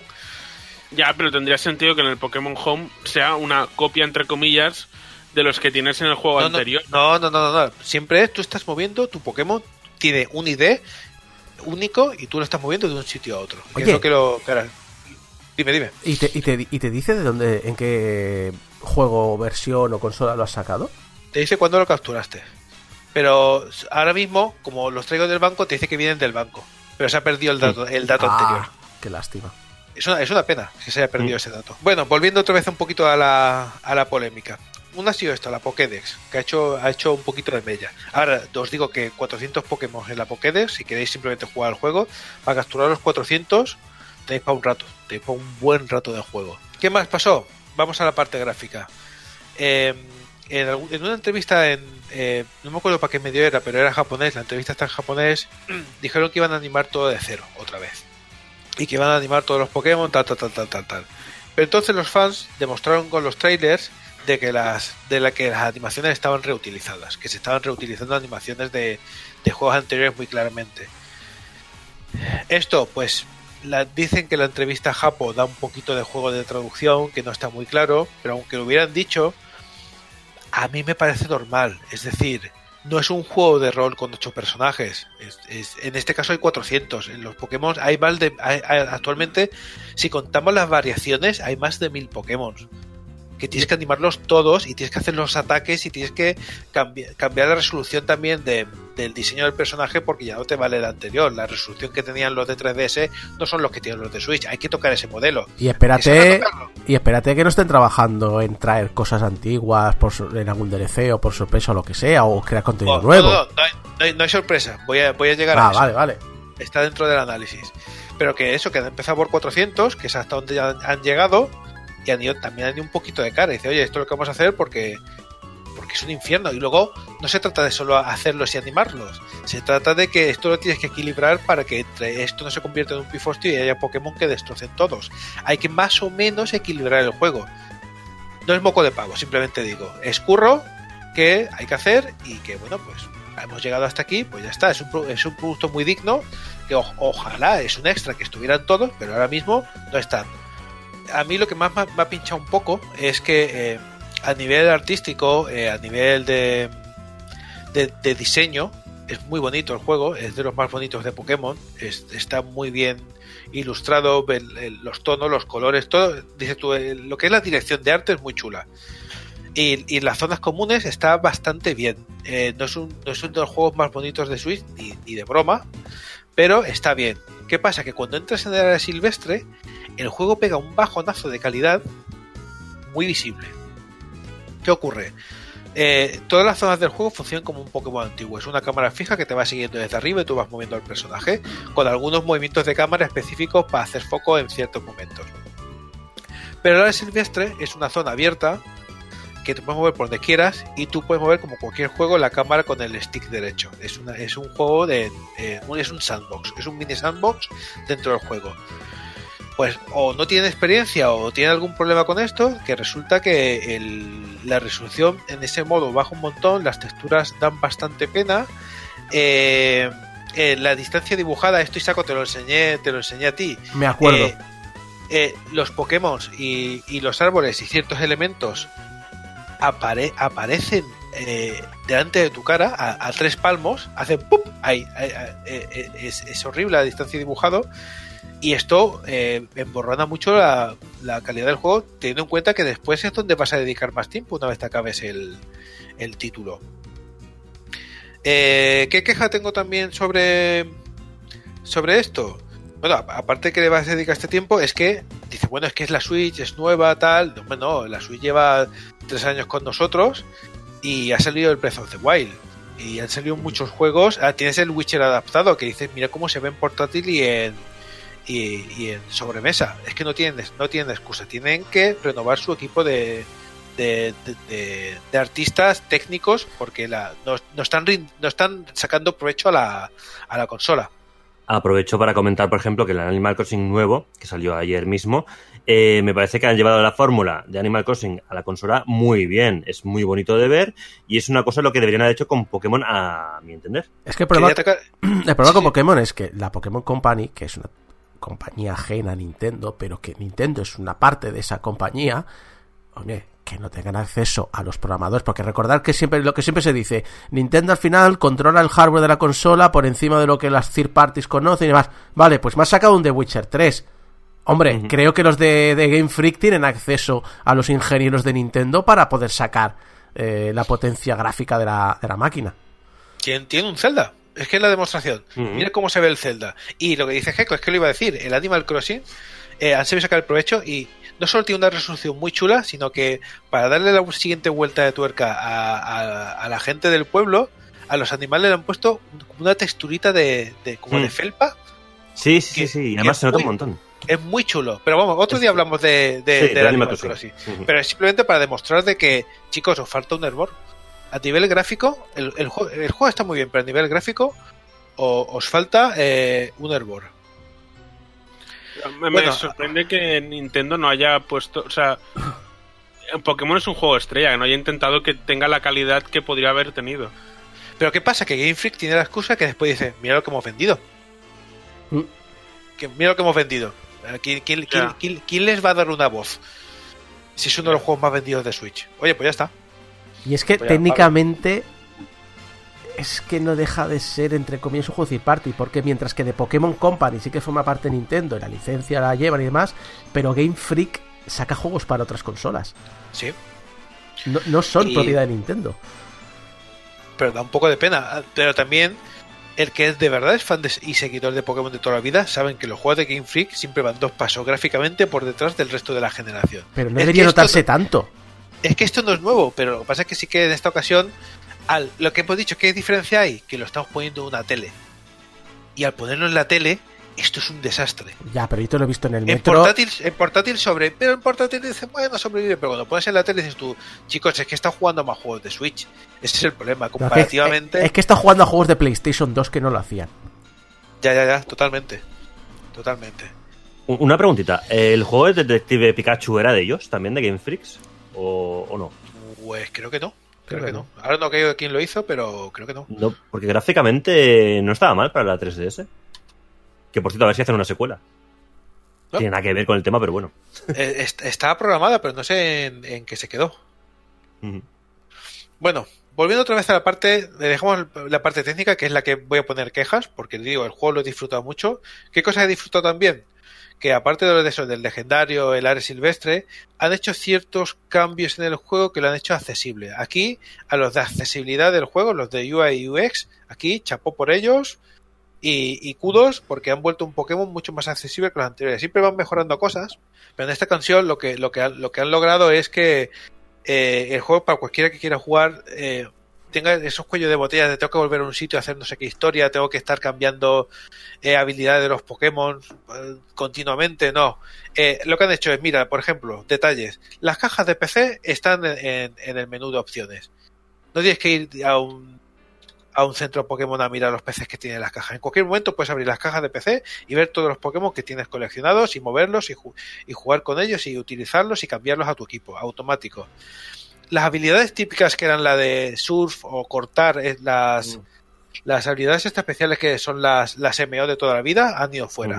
Estas habilidades están cubiertas de otra manera dentro del juego y, por ejemplo, el, el volar, el teletransporte a distintas áreas te lo añaden directamente muy pronto en el juego porque hay un, hay un servicio de- dentro de este mundo que te permite viajar de un sitio a otro. Y en cualquier momento pues, te vas al mapa, dices quiero ir aquí, si ya he estado, y te vas directamente, por lo menos cada ciudad tiene su, su punto de teletransporte. Ah, pues Lo está guay hace esto. mucho- Lo que hace mucho más accesible y también en cualquier momento quiero volver al área silvestre a, a jugar un rato. Pues tienes varios puntos en el área silvestre donde te puedes tele- teleportar en un, en un segundo.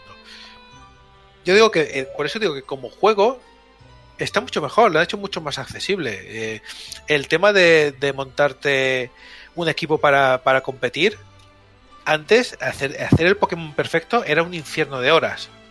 Ahora es un infierno menos dos. Es decir, no lo han puesto fácil, pero hay unos ciertos objetos que facilitan mucho eh, que conseguir poner que los Pokémon pongan más huevos, que los pongan, que los huevos se abran más rápido, que mantener las habilidades de los Pokémon anteriores para intentar conseguir tu Pokémon perfecto. Tenemos Eh, que mirar, tenemos que mirar el número del huevo de Pokémon para saber si los han criado en jaulas o en libertad. O no, no, no tienes que mirar el número del, del huevo, pero hay, hay, hay ciertos elementos que, que te ponen las habilidades en, como perfectas. No voy, no voy a entrar en, en- en tema de en tema de crianza porque entonces hacemos otra sección entera con esto. Pero sí que te marcan que si, si alguna habilidad, en vez de subirla tú mezclando, la, la, has subido con, con un entrenamiento especial que hay en una zona del juego, te lo indica. Para que el que lo vea diga, este lo han subido eh, con, con el entrenamiento, no, no, no se le ha currado tanto como, como otro. Es un mini detalle, pero que no tiene ninguna, ninguna influencia real sobre el juego. La cosa es que es más fácil hacerte un equipo chulo para. La conclusión es que te puede hacer un equipo chulo para competir contra otros chavales muchísimo más fácil. Por último, eh, se nos vienen unas actualizaciones. Se nos vienen eh, dos actualizaciones tochas. Hay un pase de temporada de Pokémon. Y una vendrá en verano y otra creo que viene en, Navidad con dos áreas nuevas, con, con una ampliación, que es lo que decía Saco, ahí viene, ahí viene una ampliación de, de la Pokédex con Pokémon nuevos que intentarán acercarse un poquito más a la, a la Pokédex nacional, aunque no, no van a llegar. Y con un argumento nuevo y con y legendarios nuevos y un montón de contenido. Esto automáticamente cuando se anunció fue, como ya están calentitos los, los, los fans, los, los más acérrimos o casi tóxicos de- del juego, automáticamente les prendieron fuego. ¿Cómo vais a sacar un pase de temporada? ¿Esto qué es? Pokémon nunca ha hecho esto. Pokémon llega sacando tercer juego desde siempre y el tercer juego es Pokémon amarillo. o, ter- o tercer juego o, o los dos siguientes que son copias de los anteriores. Porque lo que hago es te saco el mismo juego, te Verde cambio hoja. te cambio cuatro cositas, te meto un legendario nuevo y me paga usted por el juego completo. Rojo esto lo lleva- pimiento. Esto lo llevan haciendo 20 años. Espera, espera, espera. ¿Has dicho Pokémon rojo pimiento? O sea, Está verde estamos- hoja y rojo pimiento. Y- Coño, y- ¿quién y- quién no juega rojo haciendo, pimiento? Va diciendo colores así de fondo. Y el amarillo pollo, el Pokémon Amarillo amarillo, pollo. Eh, pero claro, coño, amarillo Pikachu, ahí no te flipes tampoco. a mí me ha parecido una decisión súper correcta de, en vez de sacarte, estos son los dos Pokémon que van a estar, por lo menos esta generación de consola, a lo mejor hacia el final sacan otro. Pero en vez de estar sacándote un tercer o una pareja nueva de espada 2, escudo 2, pues te saca un pase y todo el contenido es nuevo. No tengo, no tengo que volver a comprarme el juego y no tengo que volver a. Porque es lo que tienes que hacer. ¿Me tengo que volver a pasar la historia otra vez del mismo juego para conseguir las cosas nuevas? No, pues es una ampliación, te la compras, juegas un poquito más al juego. Creo que eran 30 euros por las dos expansiones y a mí no me parece. Es que no me parece para nada una mala decisión. Es más, es una adaptación a los tiempos que corren. A mí, no, no sé lo que pensáis, pero a mí como esto, sacarlo como DLC, si realmente todo el contenido es nuevo, me parece una decisión correcta. Yo me, a mí me parece que está muy bien, porque además te da pie a que puedas sacar, a- saques un juego base que esté completo y con expansiones puedes añadir una zona nueva, un área nueva, más gimnasios, otra liga, o sea, Y como eventualmente no, pues, no van- van recuerdo que- los Pokémon. no recuerdo, creo que era el de DS o el de 3DS que tenía una región, tenía una región antigua que cuando acababas la liga podías volver a, a Yoto, creo que era. Era eh, oro y plata. Oro y plata, ¿verdad? Oro y O sea, plata te deja volver al original. esto en el mundo en el, el mundo desde DLC puede, puede estar muy bien porque puedes seguir sacando contenido y la gente se va a comprar el que quiera. Si el contenido, si el contenido tiene chicha y el contenido lo vale y tiene y tiene bastante, a mí no me parece mal sacar el DLC.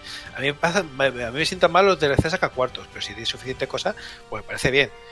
En conclusión, a ver, eh, es un poco que a pesar del recorte a Pokédex o, o, o- estas quejas gráficas, os guarda por un montón de, horas de contenido extra, expansiones y, y un montón de cosas más. Si os gusta Pokémon, es continuista, pero mejora la fórmula hasta darte la sensación de que de que es una cosa nueva. Aunque estaría bien que para el siguiente de, de verdad se lo tomen en serio y le den la vuelta de tuerca que la franquicia se merece. Recomendable.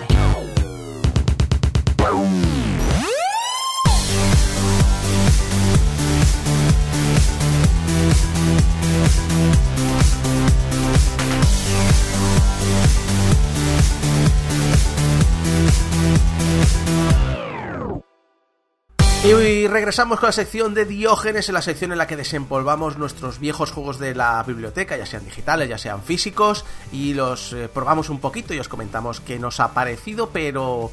Pero, pero a ver, ahí tenemos el- lo que dicen los ingleses, el, el elefante en la habitación, que es eh, Call of Duty Warzone, el, el, eh, el Deathmatch, no, el, el Battle Royale de Call of Duty, eh, y que algunos hemos podido probar, eh, pero con opiniones dispares, ¿no? Estamos en la opinión de Javi, la opinión de Alex, no sé muy bien. A ver, Alex, que creo que es más positiva, ¿no? ¿Tu Yo- opinión?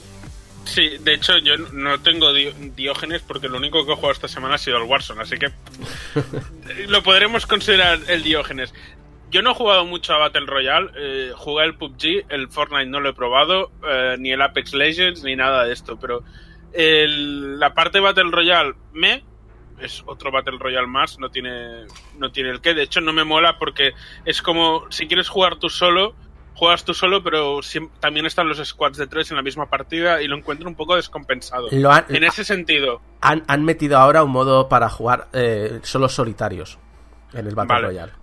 Pero, no, porque es que pero, si no es- es un poco del palo. pero considero que está mm, que es un parche porque hasta todo, todos los diálogos hablan plural. No tiene sentido. Claro, no, no, no, no, no es algo que se hayan planteado en ningún momento decir, a lo mejor la gente que juega sola en un Battle Royale querrá jugar sola y no contra squads de tres y que claramente tienes desventaja. Hmm. Porque te cargas a uno y en el tiempo en que consigues matar a los otros a lo mejor ya lo han resucitado o, lo, o lo- es que no te... Tienes que ser muy bueno para luchar contra otras personas a la vez. Pero el modo botín a mí me ha molado mucho. Creo que es también lo que, lo que te está molando a ti. A mí me pasa igual. Yo el modo botín me encanta y es el que más me gusta. El problema que tengo es que la gente que juega al modo botín no juega al puto objetivo. O sea, se dedica a, a si fuera un Call of Duty normal o si fuera un Battle Royale normal y se Sí, pone a- se irse matando. Pero a ver, es que en realidad el, el botín también te beneficia si vas matando a la gente porque le robas el dinero que llevan encima. Pero ese Pero problema, si- el problema es que, es que la- eh, a ver, eso lo entendería. Y eso eh, a veces me ha pasado de encontrarme con alguien. Por ejemplo, eh, ayer jugaba con mi hermano y, un tercer random. Y esa persona, pues sí, ponía globos para guardar el dinero y demás. Entonces era rollo decir, ah, ya ahora que nadie tiene dinero, vamos a, a- a saltar a estas personas. Porque si nos matan, da absolutamente igual, no perdemos nada. Pero es que hay gente iba con un cuarto de millón, medio millón de dólares encima, sin guardarlo y tirándose en medio del mogollón. No, eh, al, al final no sé quién me dijo, es que la gente juega ese modo solo para subir el nivel de las armas. Pues vete a la puta mierda, coño. Creo que es eso, que no han conseguido dejar muy claro que es un estilo de juego diferente o la gente no lo está asimilando. Entonces puedes tener experiencias de partida muy dispares. Nosotros tuvimos una partida muy intensa que quedamos segundos y luego una partida que quedamos séptimos, pero porque la gente estaba pasando del tema del dinero. Hmm. Estaban jugando a modo Battle Royale, aun siendo modo botín. Y Entonces, me fastidia también un poquito la manía esta que tiene de... em, parece que tiene una idea, pero no se quieren casar con ella. Una cosa que siempre he aplaudido de Apex Legends es que Apex Legends son escuadras de tres. Siempre. Sí o sí. Es impepinable. Y todo el sistema de comunicaciones está pensado para que colaboréis. Y el Apex Legends desde la primera partida entiende súper claro que tenéis que colaborar. Usáis personajes diferentes, con habilidades diferentes, muy a lo Overwatch. Eh, sabéis que por separado no podéis hacer nada. Todo lo que está. O sea, lo de resucitar en, par- en un Battle Royale lo trajo Apex Legends, o como mínimo lo popularizó. Es decir, está muy pensado y te mete mucho. El problema, en mi opinión, de Warzone es que los sistemas de comunicación no están pensados para potenciar el juego en equipo. La gente, aunque vaya en escuadra, sigue siendo muy individualista, rollo Call of Duty. Esa es mi Sí, mayor queja. Tiene un, un tutorial que se supone que es muy completo y te los y está muy en mi opinión mi experiencia con el tutorial y entrar en el juego después de no haber jugado durante mucho tiempo a ningún battle royale ni nada es que no entendía, o sea, había muchos botones que no, no sabía hacer cosas, de rollo. Lo de agacharnos, hasta la segunda partida no sabemos cómo coño agacharnos. No, lo, lo Y luego, de, a mí en el de tutorial deslizar- había- Deslizarse, de deslizarse yo Sí, no, tardé un montón. Yo eh, no sabía cómo se agachaba y en el tutorial había un trozo que era te enseño a apoyar el arma en un sitio para estar a cubierto y el símbolo que me salía en pantalla era rollo pues aprieta este botón del ratón. Mi ratón solo tiene dos botones. ¿Qué otro botón quieres que apriete? Y todo el rato me decía lo mismo y tuve que entrar en el menú, empezar a mirar todas las opciones hasta que encontré la opción que se refería eh, el juego, la opción del teclado, que Me estaba configurada. Pero es como, si estás detectando que tengo un ratón con X botones, no me enseñes funciones de más, enséñame la del teclado. Me pasó igual y encima es eso, no lo he usado nunca en el juego, esa acción de apoyar el arma. Yo sí, pero no muy a menudo. Es que además es eso, eh, ese tutorial está, está maldito. Eh, no sé quién lo ha pensado, pero está muy mal y te tira para atrás bastante. Yo no voy a opinar mucho porque es que realmente no pienso que tenga nada especialmente malo, pero no es mi juego. Lo he jugado, he jugado con vosotros, jugaría a lo mejor con vosotros un poco más porque es jugar con vosotros, pero a mí no me ha despertado absolutamente nada. He jugado y he dicho, pues vale. Los Battle Royales. A ver, A mí hecho, gusta. general- A mí, a mí Fortnite me encanta, por ejemplo, y, y, y- y este, pues no, no, no. yo en general, en juegos de este estilo, sigo prefiriendo jugar con gente que ponerme. O sea, yo, yo seguramente activamente no me pondría a jugar al Warzone. A lo mejor alguna partida suelta para probar. Pero es lo mismo que con el Fortnite. El Fortnite no he llegado a jugar nunca porque no me llama a jugar solo. Y ahora mismo no tenía gente a mi alrededor con quien jugar. Entonces, A mí, a mí me pasa que me ha gustado, pero es un juego que si juego con amigos o con mi hermano, guay. Jugar solo, a ver, mm, es un poquito lo juegas porque estás en casa. En mi caso, que estoy en casa por el tema del confinamiento, pues lo, si no, si tuviera que jugar yo solo con randoms, me reinstalaría el Apex Legends, que creo que lo hace de una manera mucho más redonda. Pero quitando eso, es interesante, me parece que está bastante bien. Es el segundo Battle Royale que hace Call of Duty, si no me equivoco. Y a partir de aquí, yo esto no me gusta ser muy crítico con él, porque insisto, veo, veo bondades, me gusta mucho el modo botín, y esto lo considero como una base sobre la que ir creciendo. Entonces, la base está bien, en mi opinión, tienen que mejorar algunas cosas también, en mi opinión, sobre todo tienen que ceñirse a, a- una idea artística, porque ahora están hablando que sí, hemos empezado con 150 jugadores, lo vamos a ampliar a 200, estamos probando escuadras de 5 y 6 jugadores, digo, pero ten claro lo que quieres. PUBG tienes muy claro qué tipo de juego es. Le- eh, Legends tienes muy claro qué juego es. Eh, mm, eh, Fortnite tienes súper claro qué tipo de juego es. Puede tener un par de modos y tal. Pero es que Call of Duty parece que quiere tocarlos todos. a ¿Esto no era Diógenes? Es verdad, vamos a hablar de lo que nos llamaba más la atención y vamos a comenzar por un, por un título un título que tiene un nombre particular, ¿no? Gecko Yuppie Psycho. Ah, empiezo yo. Vale. Pues sí, he estado jugando al Yuppie Psycho, que no tiene nada que ver con American Psycho, ni es una secuela, ni una precuela, ni nada.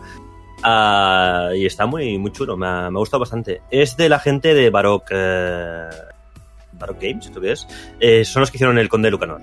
Vale, entonces es el mismo estilo de juego, eh, así eh, horror pixelado, y bueno, es una historia muy curiosa, porque en este caso, por ejemplo, el Conde Lucanor pasaba en una especie como de fantasía medieval o algo parecido, más cuento de hadas, y eso en realidad ah, es una historia de terror que pasa en un edificio de oficinas directamente, por eso lo de Yuppie y lo de Psycho. Ah, es un juego de puzzles, es un juego mm, que bastante inquietante, las cosas como son, como era el Conde Lucanor. Pero aquí ya directamente vas un poco más de cara a barraca que en el Conde Lucanor. A mí me gustó mucho más el Conde Lucanor, eh, hay que decirlo. Pero si buscáis un jueguecito así pixelado, además de un estudio español como es Baroque y tal, eh, me ha gustado bastante. Me ha gustado bastante. Es eh, eh, un pelín enrevesado para mi gusto. Y, pero bueno, es, la historia es bastante atrapante y pues la verdad es que lo empecé un poquito por eh, porque lo tenía no, es muy, no es muy antiguo, es del año pasado eh, este juego, pero lo tenía por ahí que lo compré no sé ni dónde, en algún tipo de bundle o simplemente lo pillé cuando salió y ahí se quedó en la biblioteca muerto de asco y ahora me ha dado por jugarlo y bueno, no son muchas horitas, me lo he pasado del tirón, pero bastante bien, ya, te- ya os digo, ¿eh? No sé si os llama la atención o si lo habéis visto o si lo conocíais, porque yo creo que ha pasado un pelín desapercibido, ¿eh? Este juego. No, lo han Bastante. promocionado bastante, ¿eh? Ah, pues ¿Sí? para mí ha pasado muy desapercibido, porque el Conde Lucanor Mm. sí que lo conozco, pero el, el Yuppie Psycho no me había fijado. Sí, sí. Es que el Conde Lucanor, además, yo lo he visto en ediciones físicas, en la FNAC, en muchos sitios, en muchos centros comerciales. Y este no tanto. Este lo he visto como más de tapadillo. Y al final, si te gustó uno, te gustará este. Es decir, eh, y si no conoces el Conde Lucanor, jugadlo que es un juegazo. Y este también tiene una historia bastante, bastante chula. Al final, cuando te lo pasas, bueno, hay varios finales. Y un poco en función de lo que hagas, puedes incluso recuperar la partida a poco del final y sacarte otros finales. Eh, pero bueno, es un poco un juego de, de darle un poco a la materia gris, de pensar un poquito lo que haces. Ah, pero bueno, ya os digo, si os gusta mm, mucho el horror así en plan pixelado, en plan pixel art, mm, miradlo, está muy chulo, está muy, muy recomendable, la verdad. Otro juego que también está muy basado en historia, aunque no sé yo si muy, muy válida, porque este juego ya lo analizó Funs hace muchos años y casi le da un, un tembleque, es el Sonic Chronicles, ¿no, Javi? Bueno, yo, yo es que también estos días, como estoy aquí bastante tiempo encerrado y me ha dado por twitchar, pues hice una selección de, de juegos de DS que eran un poco más raretes o, o- o que tenían una condición curiosa, ¿no? Y lo dejé a votación, oye, ¿a cuál juego? Y me dijeron, boom, al Sonic Chronicles. Y digo, bueno, A ver, si haces una votación en, en Twitter Hacer y las daño. cuatro opciones. ¿cuál, van a, ¿cuál va a elegir la gente? Te lo ibas buscando un poco, sí. Claro. sí, lo iba buscando un poco. Pero bueno, es, es un juego que ha envejecido regular. Es un juego Pues si interesante. Nació regular ya, ¿eh? No era Nació malo. regular. La gente, lo, eh, eh, la, la gente lo ha puesto malo con el tiempo. La gente en su momento lo valoró bien. Era, eh. Cuidado, primero, cosa curiosa. Es un juego de BioWare precompra Sí. de, de EA. Sí, sí, sí. Es un juego de rol de BioWare de Sonic. Y, lo hicieron básicamente porque eran muy fans de la franquicia y dijeron, oye, pues, pues yo en contacto, ¿podemos hacer esto? Oye, pues sí, pues mola, hacedlo. Es un RPG por turnos súper clásico, con mapa de ir luchando contra los enemigos, subiendo de nivel, haciendo tu equipo y usando las habilidades de los personajes para, para seguir por la historia. ¿Qué pasa? Que es muy fácil. Es muy sencillote y, y no tiene mucha chicha, pero la intención está ahí. Eh, creo que es un RPG muy indicado para los más pequeños de la casa. Oye, ¿os gusta Sonic? ¿Queréis, queréis aprender lo que es un RPG? Pues ahí tenéis chicha. Porque es un Pero RPG que tiene combate por turnos, pero también utiliza la pantalla para hacer habilidades del rollo de, pues sí, como si fuera un un Owendan. En ciertos momentos del combate, pues pinchan estos sitios para hacer más daño, o pinchan estos sitios o hace estos movimientos para defenderte, o este tipo de cosas. Me parece como mínimo curioso. ¿Sigue el modelo de Dungeons and Dragons? ¿De Dragones y Mazmorras? ¿O, o no? ¿Cómo? BioWare utilizaba el sistema, bueno, siempre lo ha utilizado, de Dungeons and Dragons Ya, no- para no sé los lo que- turnos. No sé lo que. Eh, los turnos están ahí, pero exactamente no sabría decirte cómo funciona por detrás. Vale. Pero, tiene- pero tienes, tienes en la pantalla superior la, la cadena de, de turnos, Mm. de enemigos y, y los. O sea, es más Final Fantasy quizás, entonces. Puede ser, sí. Este Me ha parecido lo que hicieron en el 10, por ejemplo. Este juego era de Nintendo DS y se llamó en España La Hermandad Secreta, ¿verdad? La hermandad secreta, la hermandad oscura. Eh, sí, es que estoy, la, estoy- la hermandad siniestra. le estoy viendo la, la nota que le dio Funs en el programa 319 y fue truño. y me parece recordar muy claramente que se quejaba mucho del sonido de la música. Ah, vale, vale, vale, vale, vale. Vale, seamos específicos sobre eso. La música es una mierda. Porque tienes. Es súper específico, ¿eh? Súper Es un, es un específico. Sonic, tío. O sea, cuando, cuando a un Sonic le falla la música, Claro, porque, porque tienes todo el espectro de música de todos los Sonics, los efectos de sonido, y aparte del anillo, es que ni los muelles suenan como tienen que sonar. Tú te saltas a un muelle en un Sonic y tiene que sonar como un muelle en un Sonic. No. Eh, es raro.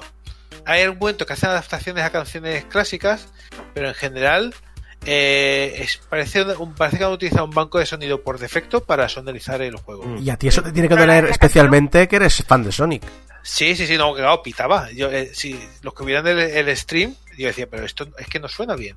No se ahoga Sonic aquí, no, no hay sonido de. No lo hay, no lo hay. Mari, tú sí que has jugado también a un clásico. Sí. Un juego más moderno de los que sueles hablar en Game Over, ¿eh? Sí, sí, sí. Es, bueno, es un, es un juego, ya os digo, llevaba ocho años en mi haber. Lo compré en su momento, en plan, lo probaré. Eh, no lo había llegado a probar. De hecho, tuve que volver a instalar la Play 2 para poderlo jugar. es el Dirge of, of Cerberus, o Oh my Kerberus, God. no sé cómo se pronuncia. Y debo reconocer, en su momento lo compré por un solo motivo, que es Vincent Valentine. Y ya está. O sea, no lo compré Motivos validísimos, no. Pero Sí. no tiene gatos, creo. Pero tiene a Vincent Val Bueno, está Kite Sith, que es, Es uno verdad. de los personajes del, del Final Fantasy VII, pero bueno, yo lo compré por Vincent Valentine y ya está. Imagínate si el juego. O sea, me sentí muy vieja cuando vi que la música la había hecho Gakuto. Y fue esto es muy viejo. Pero bueno, eh, el juego está. Bueno, solo os voy a decir que a los nueve minutos de juego me mataron por primera vez. Teniendo en cuenta que la cinemática eran siete minutos y medio. Quiero preguntar lo de la cinemática. La, la cinemática de entrada es una pasada. O sea, la, la intro, yo estaba viéndolo y en plan, bueno, si me hacen una peli y no tengo que jugar, también estaré contenta. La, la intro está muy bien hecha, los, los movimientos. Quiero decir, es la, el juego salió en la época que hicieron la película de Final Fantasy VII, Ujú. aquella famosa. Y. esa no me salía el nombre ahora, la de Advent Children, y se nota, porque la- las, las cinemáticas tienen la misma calidad. Pero luego empieza el juego y no hay. O sea, la próxima vez que me oigáis quejarme de que un juego tiene un tutorial demasiado largo, me pegáis con un periódico en la cara. ¡Pa! Porque este no, o sea, nada, no te explican, de repente te dejan ahí con tres enemigos y mátalos. Y mátalos cómo? Tengo como ocho botones que tocar y no sé cuál es cuál. Evidentemente me mataron. A la segunda vez ya aprendí. A los tres minutos me volvieron a matar. Creo que pasé dos pantallas y dije ya está. De- para probarlo ya. Pero bueno, ti- Diógenes. está, está entretenido. Lo que pasa es que los shooters no son mi, mi juego favorito. Pero bueno, es posible que si la cuarentena se alarga, pues igual hasta, hasta me lo acabe. Pasar de morir a los tres minutos a acabártelo es un paso muy largo, ¿eh? Bueno, pero poquito a poco. Eso, eso también conseguí más o menos aprender a disparar, a agacharme, a cubrirme, como me curo, todo eso, y de repente me dicen, ah, se te ha, has, has, eh, llenado tu capacidad de maná, ya puedes transformarte en la bestia. ¿Cómo? Hijo de... ¿Cómo? y no, no, me mataron antes de poderme transformar en la bestia. Supongo que en la próxima partida lo averiguaré. Paso a paso. Está ahí. Sí. Pero sale Vincent Valentine. Fran, la bestia sí que sale en el juego que has jugado tú, ¿no? Sí, sí que sale, sí, en forma de Mr. X gigantesco. ¿Le has puesto mods? Eh, ¿Le has puesto mods? No, no, le, he no he puesto mod, no le he puesto mod porque lo, lo empecé a transmitir también por Twitch y, y no, no era cuestión. Aunque luego pensándolo que eh, quizás el de, el de que, que la cambia la musiquita por el de Mr. X. give it to you. No, ponte la del Thomas de Train. Ahí la de No, el, el- ganso. El ganso. No, no, el, que, le, que le cambié por el ganso. El, el- El ganso con brazos así a lo. A lo a Bueno, es, obvio que ha jugado al Resident Evil 2 Remake, ¿no? Sí, no le he tenido que te- quitar tampoco demasiado polvo porque creo que lo tenía en la biblioteca de Steam. Eh, lo compré en algún momento de- del año pasado, o sea que realmente no tiene tanto tiempo, pero... En, la eh, Navidad, yo en, tengo- la- en las ofertas de Navidad, probablemente. Puede, puede ser, puede ser.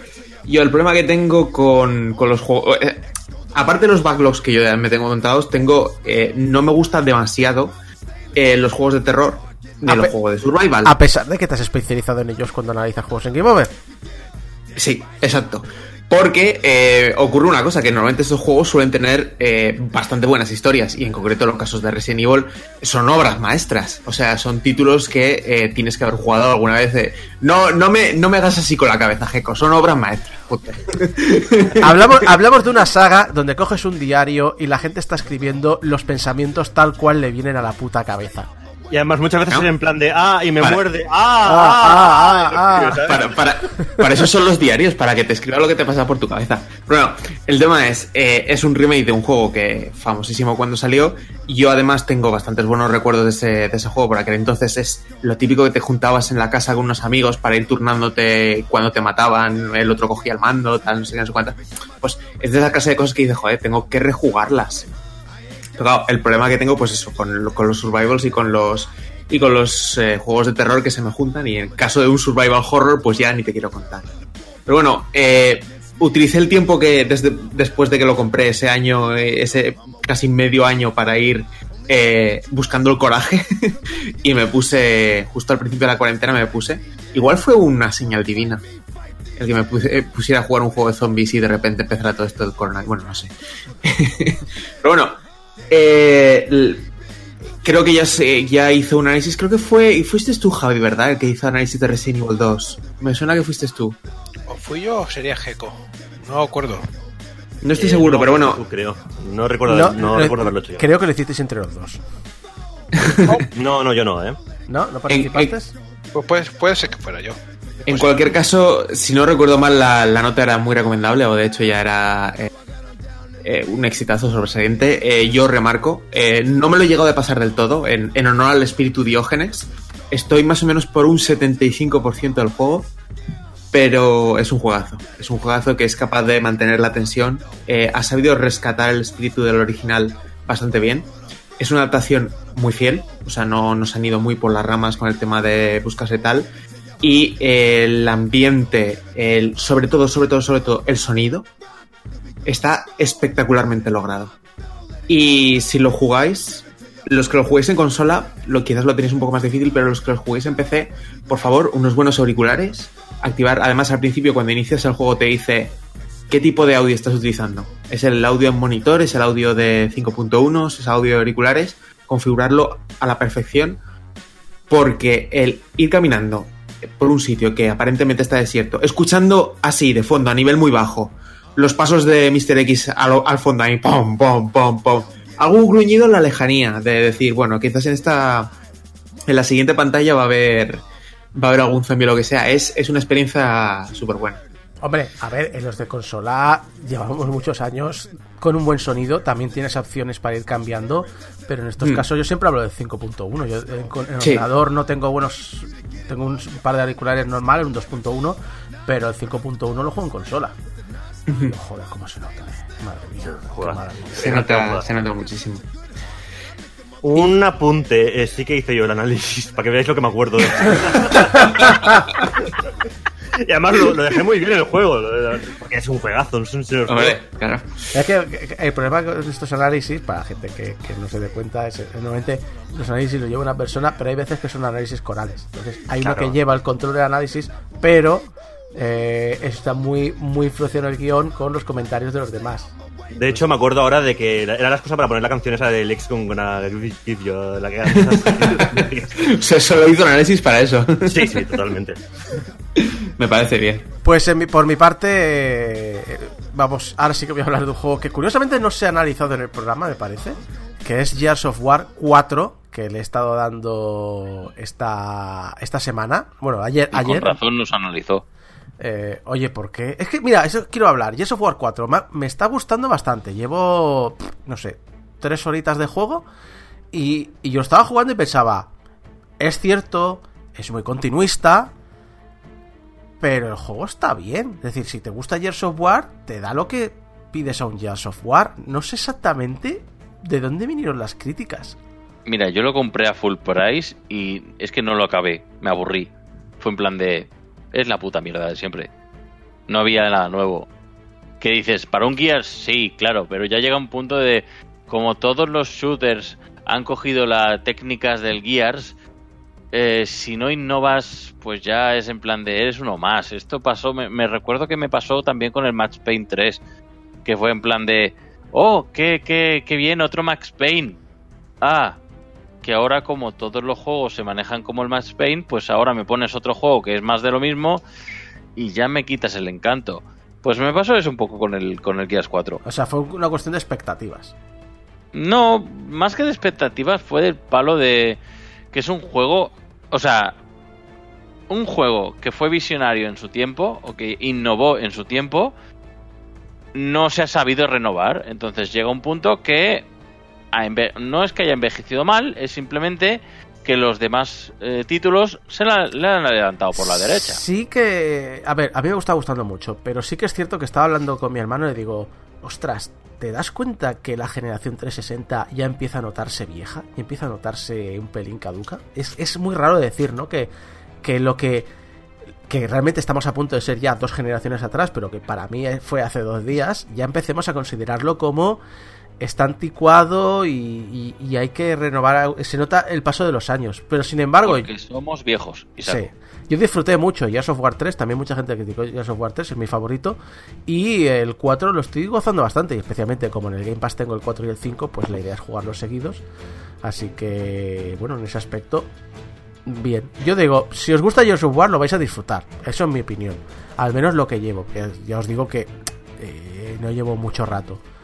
Bueno, no llevo mucho rato, llevo un tercio del juego probablemente. Pero, mm, ya digo yo, mm, creo que fueron las críticas excesivas para el producto en sí. Max Payne 3 también, ahora que lo has mencionado, también pasó lo mismo. Max Payne 3 me encantó. Y sí que es cierto que es un juego más típico ahora que Max Payne ha plantado muchas de las normas, pero yo lo disfruté. Echaba de menos a Max y, y por fin recupera a Max. No sé si es la misma sensación que mucha gente con Gears of War eh, tuvo. Yo el 4, yo lo disfruté bastante. Lo único que sí me encontré fue que el, el final abrupto es quedarse corto. El- te acabas el 4 y te quedas como... Hombre, eh, no, no es que se quede en cliffhanger, es que se quedan como... ¿Dónde está la siguiente misión? Eh, ¿Qué, ha- pasado aquí? Es como si se hubiera cortado, eh, no has concluido, no hay, no hay un arco en la historia que dices, bueno, aquí hay, una cosita que sí cierran, pero el resto es como, bueno, pero que sí que hay más partes, pero yo qué sé, tío, dame, termine, ponme el lacito a esto, de, termina de darme un poquito de coherencia. Pero el juego es lo que dice Tony, es exactamente igual que el resto, con cuatro cositas nuevas. Al que le gusta el Díaz le, le va a gustar. Yo estoy disfrutando. Y, a- ahí hoy día que tienes el 4 y el 5 en el Game Pass o tirados de precio por ahí, puedes jugarlos seguidos. Tampoco. No creo que el final a hoy sea una excusa. Obvi- obviamente, para, para analizar el juego hay que analizarlo en su salida, la gente que ha pagado 60 pavos por él y demás, pero. No sé, yo lo estoy gozando. Y echaba de menos una aventura de un jugador ir tirando tranquilamente y demás. Así que por mí, por mí bien. Y Tony, que, que, que me has dicho que querías comentarme algo. Sí, porque este juego, más que Diógenes, eh, lo voy a considerar un acto de servicio público. Porque claro, yo estos días Allá me he encontrado un pequeño problema con el tema del confinamiento y es el tema del ejercicio físico. Que mucha gente opta por hacer gimnasia en el balcón, ese tipo de Oh. mierdas. Ring Fit, Ring Fit. Pues yo me he comprado el Just Dance. Mierda. El, de, el del Ring Fit soy yo. Por si algún día ya haremos un análisis o algo. De, de hecho, era eh, la idea era un poco a ver qué, qué ideas había habido por la por aquí de, en cuanto a juegos de ejercicio, porque claro, tenemos el Just Dance. Alguno que tenga la, la Wii en casa podría sacar el Wii Fit y desempolvarlo, pero es un género de videojuegos que ahora mismo ve- viene muy bien a lo que es eh, a, la una- a la humanidad. Pues sí, sí. Eh, no solamente me compré el Just Dance, la última versión, sino que además tengo la prueba de 30 días del Just Dance Unlimited, que te viene con las canciones de las ediciones anteriores. Pero ojo, que he descubierto que hay una versión de Just Dance gratuita para PC que se puede jugar con los móviles. Porque no sé si sabéis que los Just Dance, aparte de usar el mando de Move o la cámara de la PlayStation o en alternativas en otras consolas, puedes usar el móvil. Pues lo que han hecho es un paso más allá y directamente se han saltado lo que es la plataforma de, de videojuegos convencional, la han puesto a través de streaming, tienes un par de canciones gratis, pero eh, pagas una mensualidad y es el Just Dance Now. Lo podéis buscar en la página web de justdancenow.com si a alguien le interesa. Una pregunta, ¿el juego se juega en streaming? Sí, ¿Y el- la latencia que en estos juegos es crítica? Ninguna, porque realmente es un vídeo. O sea, es. eh, La, técnicamente es un, como un vídeo eh, para la- lo que es la parte de la, de la coreografía y luego las señales que puedan nece- necesitar para, para coincidir. Yo no he tenido ningún problema porque, ¿sabes el secreto? El juego. O sea, el juego de, de consola también va por streaming. Bueno, de hecho, es uno de los po- bueno, es uno de los títulos de casi lanzamiento de Stadia. O sea que lo tienen dominado, lo del streaming lo tienen dominado ya. Por eso. Yo la verdad es que en consola no he visto ningún tema de latencia. Sí que es verdad que ahora con la saturación de servidores que hay, a veces carga una canción y en mitad de la canción te dice "Na- no he podido tal. Eh, sí que es otra cosa que tengo que añadir es que, claro, si lo compras en consola hay algunas canciones que están instaladas, otras canciones que no. El modo Now lo he probado y no he tenido ningún problema por el momento. Y luego ya aparte está la, la pregunta que lanzo a la mesa. Eh, lo que estaba diciendo Javi, de que tenía el... ¿Cuál, cuál has dicho? El Ring Fit. El Ring Fit. O sea, ¿qué, qué alternativas habéis tenido vosotros para... con algún- Mira. ¿Alguna excusa para mover el culo? Te, te lo voy a describir. Bueno. Te lo voy a describir. Eh, yo eh, no- en mi curro normalmente hago una media de 11.000 pasos diarios. Antes del confinamiento me había ido una semana de vacaciones a, a Londres, hice una media de 30.000 pasos diarios. Ahora no he hecho nada. Me paso el día sentado en la silla escribiendo guiones para Game Over o para YouTube. Y como mucho, cuando se me como cuando me duele el culo de la silla, me voy al sofá y le he echado al Gears of. Ya está. Yo tengo una pulsera de actividad que más o menos hacía unos pasos al día y estos días cuando me levanto del sofá para ir a mear, hace la ola. Me aplaude. ¡Ole! ¡Por fin le movido el culo, cabrón!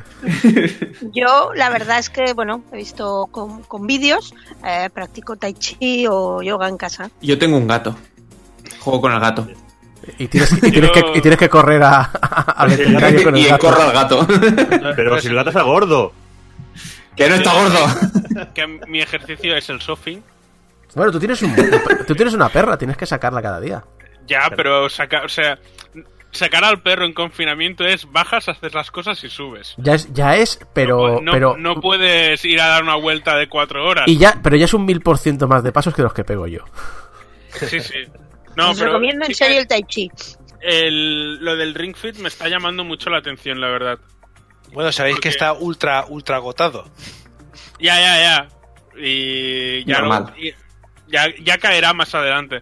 Pero me llama la atención porque estoy mirando vídeos y alguna review y tal, y me mola mucho porque es, es juego, no es como el, el Wii Fit ese de la báscula que haces ejercicios en concreto, sino es que es RPG, ¿no? Yo se lo comenté a Isaco de hacer un análisis porque creo que, que, que merece la pena. Es decir, te- tiene un montón de actividades que puedes hacer por tu, por tu cuenta, pero te deja pie a que hay una aventura de RPG con misiones, con un orden, con niveles, con habilidades, con ropa, pociones. Es- un RPG, pero de hacer ejercicio. Javi, yo te dije que adelante, que me, que me digas cuando quieres hacer el análisis. Yo te dije Sí, que sí. bueno, eh, estoy acumulando, bueno, voy a acumular horas. El, el análisis va a ser eh, un audio de él partiendo una nuez con sus glúteos. A ser el análisis. El análisis será, estoy mamadísimo. Es verdad, eh, esto ya es secreto de producción de Game Over.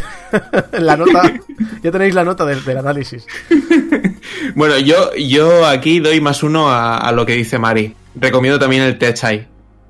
El, el El, Tech Eye- el, el Eye, sí, sí. Creo que no nos hemos entendido. ¿Te chai o, co- o café chai? A ver. ¿Qué- qué- En fin, pues esto ha sido el Diógenes de esta semana, que habéis visto que, que se ha tocado un poquito más que lo que era normal en, estas, en estos casos.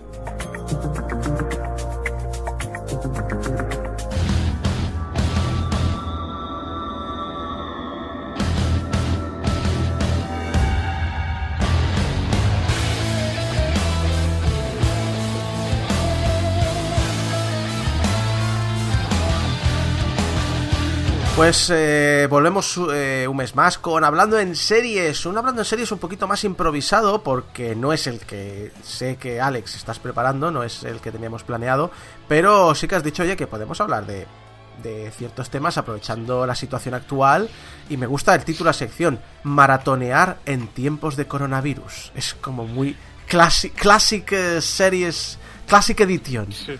Está eh, la, eh, la mar en tiempos de cólera y el maratonear en tiempos de coronavirus. que es lo más romántico y poético y, y- y- y bíblico y valiente que vamos a hacer en nuestra vida. Sí. Estar en el sofá mirando series y películas a casco porro, sin hacer nada y sin salir de casa porque no podemos. Es como, como decía el otro día alguien por Twitter, eh, no la caguemos que es la primera vez que podemos salvar el país rascándonos los huevos. Exacto. Y, y bueno, eh, simplemente la idea era que fuese improvisada. De hecho, tenía un listado de series random. Y ayer me puse a escribir, bueno, ayer, esta mañana me he puesto a escribir y al final ha sido como, bueno, pues tengo dos páginas de guion y, y apuntes de series. Y es como, bueno, pues nada, al final de improvisado he tenido poco. Mi idea es recomendar cositas para ver en casa. Con lo que tengo aquí, o sea, con lo que voy a recomendar tenéis para estar encerrados durante el resto de vuestras vidas, probablemente. Pero bueno, ah, he hecho una división por plataformas y empezaré con Filming. La idea es que como hablaré un poco por encima de todas las plataformas, no están todas, porque hay otras plataformas, está Sky TV, que no hablo de ella, y Flixolé, que es de cine español, que tampoco hablo de ella, pero bueno, os hacéis una idea. Empezamos con Filming. En Filming es la plataforma de cine indie independiente o cine así más clásico por excelencia. O sea, ya de por sí tenéis mucho cine que ver. O fondo Ah. de barril, también te lo digo. Sí. Espera, espera. En vez de cine, en, en vez de cine de, de- en vez de cine de barrio, el, pro- el programa de aquí a 40 años se llamará el salón de streaming, ¿no? El Ah, comedor del streaming. cine, cine de barril, que es más fácil. He de decir que yo de vez en cuando entro en filming porque me doy de alta y me doy de baja. Y la lista de guardados para ver, tengo ya unos 100 títulos largos de cosas que me interesan ir viendo. O sea, Diógenes parece- cinematográfico. Sí, básicamente. Parece que tienen mucha mierda, pero en realidad hay muchas joyas ahí dentro. A ver, es que lo que tiene Filming es, tú sabes cuando, sobre todo cuando tienes canales de cable, que tienes muchas cosas, a, lo mejor estás haciendo zapping y te sale, pues, que si Terminator, que, o Robocop, ese tipo de películas que son buenas, no te digo yo que no, pero mm, a lo mejor, bueno, puede que Gecko y Saco sí, pero no es una peli que tú directamente digas, me apetece ver esta película en concreto ahora mismo, pero si la encuentras haciendo zapping, te quedas viéndola porque, claro, es buena, te gustó y te entretiene. Pues eso es filming, para mí. Exagerado. Yo no opino, no, no opino lo mismo, pero... En ah, absoluto. sí que es verdad que es una plataforma que es más alternativa en comparación a- al resto. Aparte, eh, sí que hay una recomendación que quiero hacer, no es una serie, pero es un documental. eh, Corman's Wall, que yo a Isako y seguramente a Geko les recomiendo muy encarecidamente que la ven, y en realidad a cualquier fan del cine en general les recomiendo muy encarecidamente que la veáis. Es un documental sobre Roger Corman, Hombre, que es básicamente es una persona sin la que no existiría el cine comercial como lo entendemos hoy en día, De ni la mayoría de directores que entendemos que conocemos hoy en día. De hecho, creo que ya, ya la has recomendado en Game Over. Pues mira, la vuelvo a recomendar. Sí, sí, no, no, lo digo por, porque- ya no me acuerdo. No, no, pero, pero la recuerdo específicamente por esto, porque es, eh, es una figura bastante impresionante todo lo que llegó a hacer. Sí, las mejores me adaptaciones de Poe. Sí, mejores adaptaciones de Poe, muchos cine de serie B, pero es que la carrera de grandes cine, de grandes cineastas y directores empezó gracias a él. Sin él no estaría Ron Howard, Martin Scorsese, a Coppola, muchos de estos directores no estarían donde están hoy en día seguramente, o les habría costado mucho más arrancar. Pero bueno, obviando esto, en filming también hay series, aunque de momento no he visto muchas de las que tienen, y recomendaría la de Jonathan Strange y El señor Norrell, que es una adaptación de una novela británica, está hecha por la BBC, BBC América. Eh, La serie en realidad ya tiene un par de años, porque yo la vi en Mm. su momento hace ya bastante tiempo, pero la recomiendo bastante porque el, la- el estilo de la serie, los guiones, además es muy BBC, es una serie cortita con pocos capítulos, capítulos de una hora, pero pocos. Y la ambientación mola mucho. Es una Inglaterra en la época de guerras napoleónicas, donde la magia está más o menos extinguida. Sí que es real, existió la magia, pero hace 300 años que no se hace magia. Pero hay dos magos que parece que están consiguiendo arrancar el tema de la magia. La serie es la dualidad entre estos dos magos. Es un Salieri contra Mozart. Básicamente, pero con magia y guerras napoleónicas por en medio. Está guay, es entretenida. Y el resto, pues, cotillar el catálogo de Filming. Tiene películas muy buenas. Ahora han sacado una plataforma o una web nueva que se llama Filming Times, que hacen un repaso a la historia de Europa a través del cine. Te ponen eventos históricos y te recomiendan películas relacionadas con esos eventos o personajes históricos. Está bastante guay el proyecto y a nivel de educativo, la parte más educativa del entretenimiento, está muy bien. Y ya está, eso es filming. No sé si alguien de aquí tiene filming y quiere recomendar algo. No, pero yo además de Jonathan Strange y, la, y, y el señor Norrell, a- recomiendo mucho la novela de Susana Clark, que es la, que es la autora del libro, que es un buen tochaco. Para, para, un- para una cuarentena es- está bastante Eran- bien. 900 Y- páginas, ¿no? Creo. Sí, y, y he visto, no he visto todavía la serie, la serie entera, pero la, la está bastante, como siempre, un poco a su rollo, pero la está bastante bien lo que es la- el, el universo. Y el libro está muy, muy, muy bien. Yo la novela la tengo muy pendiente. Bueno, ya que estás mencionando de filming, eh, tengo que añadir que aparte de estar Arroz Cubat en filming, Hostia. serie que recomiendo muy mucho, también tienes una mm, de, de IB3 que la verdad, eh, la, la Balear aquí en tema de series se la han currado un montón, que es My Neva Ciutat, que básicamente está en... la puedes poner en castellano perfectamente, ¿eh? no, hace- no es problema. Pero os la resumo en Girls hecha en Palma de Mallorca. Yo vi algún Hostia. capítulo en BTV, que la daban en BTV, y la verdad es que está muy bien, muy muy bien, la recomiendo también. Tengo Pues que la verla. No Filmin. se han dado, se han puesto las pilas porque IB3 ah, hace mu- cuando empezó era una mierda de cadena. Bueno, es una cadena local, tampoco hay que Sí. criticarlo por, por ser local. No... No, no, pero que me mola porque, por ejemplo, en Aragón, te- en la televisión de Aragón también están haciendo una serie que tiene muy buena pinta. Ahora no me acuerdo el nombre, pero que es la vida de un cómico de esa región y es y tiene el tráiler al menos a mí me ha llamado mucho la atención. Entonces hay cadenas locales que están subiendo mucho el nivel de producción que tienen para los Guay. presupuestos que hay. Luego, pasando a... Bueno, ¿hay alguna recomendación más que queráis hacer vosotros? Pues pasando a la siguiente plataforma hablaría de Movistar Plus. Movistar Plus Lite, que es la plataforma que puedes contratar por libre sin necesidad de tener Movistar, que son unos 8 euros al mes. Yo, yo la tengo porque te da acceso a bastante catálogo por un precio bastante razonable. Recomendaría Capítulo Cero, que es de Joaquín Reyes y Ernesto Sevilla, que es para amantes de, de Laura Chanante, es... Bueno, para cualquier amante del tipo de humor de Joaquín Reyes y Ernesto Sevilla, es una maravilla. Es una serie cortita, Me la está vendiendo bien, ¿eh? Cada, seis cada capítulos cap- la primera temporada, ocho capítulos la segunda, si no me he equivocado. y son capítulos cortos de media hora. Y cada Y capítulo, cada es capítulo un, sí, es una ida de olla brutal. Se meten mucho con los tópicos televisivos y algunos cinematográficos. Es, es delicia pura. Es O que sea, realmente lo que- máxima. Realmente lo que hace es eso, que cada capítulo simula que es el primer episodio, o un episodio suelto de, de una serie. Sí. Una, una, una de investigación, o, o una de sucesos, o una romántica, o, te- o- o las mezclas, o una, o una teleserie de esta de los 90.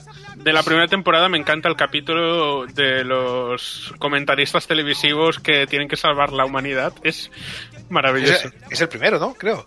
Además, No me acuerdo si es el primero o, o qué, porque los vi todos del tirón, pero me, me encantó. Uf, Comentaristas de. Movistar. Eh, de Movistar os podría recomendar mucho contenido original, porque otra cosa no, pero las series las han hecho muy bien. Eh, Justo antes de Cristo, comedia de los creadores de Cámara Café con Julián López, eh, es básicamente la época romana. Es pero absurder, es lo que mola. Absurdo esta ah, y Lo iba a recomendar yo costumbrista. también. Eh, la serie de Berto Romero, mira lo que has hecho. Mm. O sea, temporadas muy buenas. temporadas Muy buenas. también, sí, sí, sí. Eh, Scam, serie de dramas eh, adolescentes, pero tiene el puntillo de que eh, la, la serie es en tiempo real, entre comillas. Puedes seguir tanto la serie, que son un recopilatorio de lo que pasa durante toda la semana, pero durante la semana van poniendo contenido en las redes sociales de cada uno de los personajes. Y es muy interesante. Además, el, el formato está muy chulo. Pero tengo una pregunta, ¿sale Jack Bauer ahí? O... Lo- me mola mucho, de Scam, por ejemplo, me moló mucho, creo- te lo pasé a ti, Tony, creo. A el último, uno de los últimos capítulos graban una fiesta y hicieron la, reproducieron la fiesta con todo, con los fans ah, y los fans pueden actor- interactuar con los actores dentro del personaje y era, era un evento bastante guay. Y, y para los que les, les gusta el rollo transmedia, pues es que puedes ver desde conversaciones de WhatsApp hasta stories de Instagram, eh, canal de YouTube, pues todo esto poco a poco van poniendo el contenido y luego lo que es la serie en sí son clips, pero puedes ampliar información con las conversaciones. Luego aparte de eso, hay un par de series que podéis verlas con ahora con eh, Movistar Lite, Showtime, recomiendo Kidding, serie con Jim Carrey haciendo de como una especie de Mr. Rogers o típico presentador de programa infantil, pero que, bueno, está pasando por un divorcio y pasan cosas y es todo mucho la mierda. Eh, creada y dirigida por Michel Gondry, o sea que es la, pr- la segunda colaboración de Carrey y Gondry desde... em, Olvídate de mí. espérate, que voy a intentar... The Eternal Sunshine of the Spotless Mind. Mind. Gracias. Yes, motherfucker. Olvídate de mí. Y... Sí. Grandes títulos españoles. Y luego tienen eh, tiene otra producida por Carrie que es Morir de pie, que es sobre stand-up americano en sobre la época de los 70, Mm. algo así. Y que está también bastante chula. Y bueno, podría seguir, pero es que las secciones Sí, de Alex, no, el, Ese el- ese catálogo... Ese en español se llama Soñando, Soñando, Triunfé monologuea- monologueando. Correcto. a Gecko, Sí, yo igual me miráis un poco mal, ¿vale? Pero ah, volviendo un- ya, Ya- un poco ya al tema alter, ya, ya, de por sí ya lo sabéis, pero bueno. Ah, volviendo al tema de los videojuegos, darle una oportunidad a la serie del Rubius, a Virtual Hero. Eh, en especial la segunda temporada no está mal. A nivel de guion no está tan mal. Es muy ligera, evidentemente es muy chorra. Es eh, muy Rubius, pero no está mal. Y a nivel de doblaje, A nivel de doblaje, precisamente el villano tiene una voz de puta madre. No, no, es el- doblaje del Rubius. exacto. Sí, bueno, pero es que el Rubius se dobla a sí mismo y no puedes hacer tampoco mucho Ah, más, pero chicos, te voy a decir que el resto de actores y actrices, perdón, estoy hablando yo, callaros, coño. El resto de actores y Joder, que actrices esto parece un doblaje, podcast, tío. Sí. Están bien, ya está. De hecho, lo voy a decir eso, ya está. A nivel de guion, decir que está detrás el, el El Torres, que, es un- que le, le tengo cariño porque lo, lo- lo conozco de, de Málaga. He, he jugado el rol con el Torres, a, a- a bribones, ojo. Y, y es, es eso, el guion está súper currado. Pa- pa- para, ser una, para ser una serie infantil sobre una licencia de un youtuber. Juvenil. Yo creo. Yo tengo que decir que, a ver, el personaje del Rubius evidentemente no tiene mucho desarrollo, es el Rubius y punto, pero, eh, por ejemplo, el villano me parece cojonudo. Y la voz que le han puesto al villano, que es el, el actor eh, que le pone voz a Matthew McConaughey, nada más McConaughey, por ejemplo, ah, me parece un acierto y además es que, joder, es un villano con. con eh, es muy mimi mimi, es muy Tony. ¿Sabes? O sea, eh, de hecho, Sí, más de sí, una sí, vez, sí. más de una vez, verdad. el, el, El dice es algo. ¿eh? Sí, sí, no, no, es que es eso. Es que el Rubius dice algo y viene el villano y dice: Es, es que he dicho mimi mimi mimi mimi, ¿sabes? Y dices, coño, es que el villano es Tony, joder. No, pero aparte de eso, lo hace muy No. bien, ¿eh? No os lo quería contar, pero sí. eh, os lo tengo que Hace decir. El villano, la- el villano soy yo. El villano es. No, a ver, yo, por eso quería que por si se esbaza, porque yo de Movistar eh, tengo mucha cosa que ver. Casi todo lo que habéis recomendado me llama la atención y lo tengo en pendientes, pero solo quería recomendar cosas que hubiese visto activamente. Pero el catálogo de Movistar, solo de originales ya vale la pena. Si le sumas otras series, ya de sobra. Y, y de hecho, y no quiero ser yo el que alabe la gran empresa multinacional maligna, pero durante los tiempos del coronavirus, Movistar ha hecho dos cosas interesantes. La primera es que Movistar eh, Lite te da 30 días de prueba, lo cual tienes un mes entero para, para consultarlo. Como por Hub, Como Sí, HBO. cual. que también te da 30 días de prueba. donde Y por- HBO, después- HBO no han puesto los 30 días, ¿eh? y por Hub y sí, ¿eh? Ahí Si los tenías antes, sí. Y después, que el resto de. Para los que ya tenemos dentro del catálogo de, Movistar, nos lo han ampliado. Sobre todo la sección infantil. Y esto es muy importante. Porque hay niños en casa que se aburren como ostras. Yo he visto desde el balcón a una pobre señora que intentaba jugar a la pelota con el niño en el balcón. Porque, claro, no van a salir a la calle. Que hay responsables que salen a la calle. Pues entonces. Que hagan este tipo de, de iniciativas, yo personalmente las tengo que tengo que señalarlas como algo positivo por Por mucho Movistar no, que bueno, sea. empresa, no deja de ser. Por, por mucho. es lo que dices, es, es, tele- es tele- al final es telefónica. Pero he de decir que con el tema del coronavirus parece que se están portando muy bien. Han regalado 30 gigas a todo el mundo, Sí, incluso a las filiales, rollo o dos. En 20 teóricamente también, no lo sé, pero teóricamente también. Eh, a mí en O2 sí, en Movistar también. Y lo que decías del catálogo infantil lo han puesto incluso en Lite. O sea, tienes un mes de contenido infantil gratuito para pasar la cuarentena sin ningún tipo de compromiso ni nada. O sea, está, está bastante bien el tema con Movistar. Y bueno, yo otra que iba a recomendar era Riverdale, que ya hablé de ella en Movistar, ah, en, Mo- en Movistar, ya hablé de ella, que hay dos temporadas en Netflix, pero en Movistar está la serie completa hasta ahora. Está la temporada 4 porque la emiten en Movistar primero y luego la irán colocando en Netflix teóricamente. Ujú. Serie yo- adolescentes que con crímenes y a mí me está molando mucho. Frank creo que la está mirando también. Sí, me uno, es, es, un, es uno de esos placeres. ¿Cómo, cómo, cómo se dice en español? Culpables. Guilty pleasure? Uno de estos placeres, esos Guilty placeres pleasure. culpables. Yo es que no pasé Eh, el segundo capítulo. Sí, a ver, es, es muy, muy, muy, muy juvenil. Es en ese mamarracha. aspecto. Sí, exacto, totalmente mamarracha y además lleva los... Pero precisamente por ser tan tópica es de esas que dices, ostras, si estás haciendo algo, eh, que si la plancha, que si no sé qué, si no se cuentas, te la pones a ver o te, te la enchufas y que los capítulos vayan saliendo solos y te pasas la tarde tranquilamente. No, es además, entretenida. eh, además, eh, es que ella misma no se toma en serio y tiene capítulos muy buenos. La y de hecho, la tercera temporada, creo, bueno, creo que era la tercera, ahora no me acuerdo, hace un homenaje muy guay al todo el tema Dungeons and Dragons.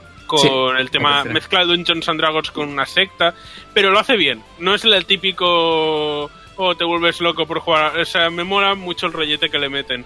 Pero además fue cuando estrenaron Sabrina y estaban ya metiendo algún tema daban a entender temas sobrenaturales que no sé cómo acabó la cosa porque estoy a medias de la temporada, pero mola. Y es posible que en un futuro haya un cruce con Sabrina. Es muy posible. Pero de hecho, ya hay un mini cruce. Ahí sí, hay, hay No, varios ca- ca- minicruces. Cruces hay, pero no han hecho un capítulo. En su momento, cuando la estrenaron, dijeron que a lo, mejor, a lo mejor harían un especial aparte de las dos series donde se cruzarían las series. Pues a mí con lo que comentabais de serie Petardo, pasa que esta ya me- nos vamos a otra plataforma, igual sería para comentarla luego, pero a mí la con esto que comentabais que os pasa a vosotros con Riverdale me pasa con Scream, la serie de Scream. Uf. Es una serie muy petarda, Buenísimo. pero pero es eso, te enganchas y dices, madre mía, ¿cómo puede ser que sean imbéciles? Pero ahí estás viendo la serie. Es que la, la saga Scream es la gracia que tiene. Siempre que que no la ahora, serie. ¿En qué plataforma está Scream en España? Está en- Eh, en- estaba en Netflix, no sé Netflix, si sigue ahí. sí, sigue ahí, en sí. Netflix. O sea, Netflix ya llegaremos. De hecho, Netflix he hecho. Lo he dejado puesto. Al final. Lo he dejado para el final, básicamente. después de Movistar Plus Lite entramos en Amazon. Amazon, a- aunque me han decepcionado un poco al quitar muchas series de comedia que me gustaban, sigo considerando que es de las que tiene un catálogo más redondo, en el sentido de que no tiene mucha cosa, o sea, no tiene una cantidad abs- eh, lo- loca. The Office. Ya está. No, The Es Office que- está. Pues eso, que, que es lo único que necesitas. Pero han quitado sí. Parks and Recreations. Pero está The Office. Sí, han, quitado, Office. o sea, han quitado 30 Rock, Parks. Recreation y Seinfeld. No se ha perdido nada de valor tampoco. Oh, uy, uy, uy. Mira, Fran, ¿hay algún modo de silenciarte el micro desde aquí? No, porque soy el dueño de la llamada. Pero Podemos ¿sabéis que tiene abandonar la llamada, ¿eh? Todos. Bueno. Amazon arran- tiene si ha escrito un crimen. No necesitas nada más. Oh. Las 12 Buenísima. temporadas. Es- o sea, se ha escrito de un crimen que es Detective Conan bien. Ahí has venido a hacer daño, ¿eh? Pero es que es Fletcher, o sea, las ambas series están muy bien. Porque Bueno, cuando acabé con Detective Conan no descarto hacer maratón de Fletcher. Bueno, el tema. Amazon tiene una mezcla de catálogo clásico, como estamos diciendo. Se ha escrito un crimen. Está la serie de que hizo Miyazaki de Sherlock Holmes, la del... Oh, Sherlock Holmes. Sí. Ah, que tengo, tengo un detalle sobre eso. Si queréis verla, os vais a la Wikipedia de, de la serie y os miráis el orden correcto de los capítulos. Mm. Porque Sí, la serie es- está, está en el orden que el primer capítulo creo que es el 24. A- Así está el nivel. Eh, mira, miraoslo y mirad en qué orden tenéis que ver la serie porque vaya desastre. Sí, no, estas cosas a veces pasan. Y a veces al revés. Por ejemplo, hay está Freaks and Geeks, que en su momento se emitió, cuando se emitió en antena, se emitió súper desordenada. Que esta serie la recomiendo mucho. Y en Amazon, en cambio, está ordenada. Porque de hecho te sale la, la fecha de emisión y es. Miras la fecha de emisión y es caótico. Rollo, pues este capítulo se emitió en diciembre y el siguiente, que es el segundo, se emitió en octubre. Y cosas así. Es ¿Viste? como, es como Farfly, por ejemplo, que otra serie que evidentemente es súper recomendable. Si alguien no ha visto esta época, puede ser buena. Lo que pasa es que no sé, en las- estaba en Netflix, pero no sé si se han quitado eh, Firefly. Pero mirar también, porque por ejemplo el último episodio de Firefly, de la, que solamente es una temporada, no es el último episodio de la serie, sino que eh, también hay un salto ahí que mirar por Wikipedia también, que no el último episodio no es el que es.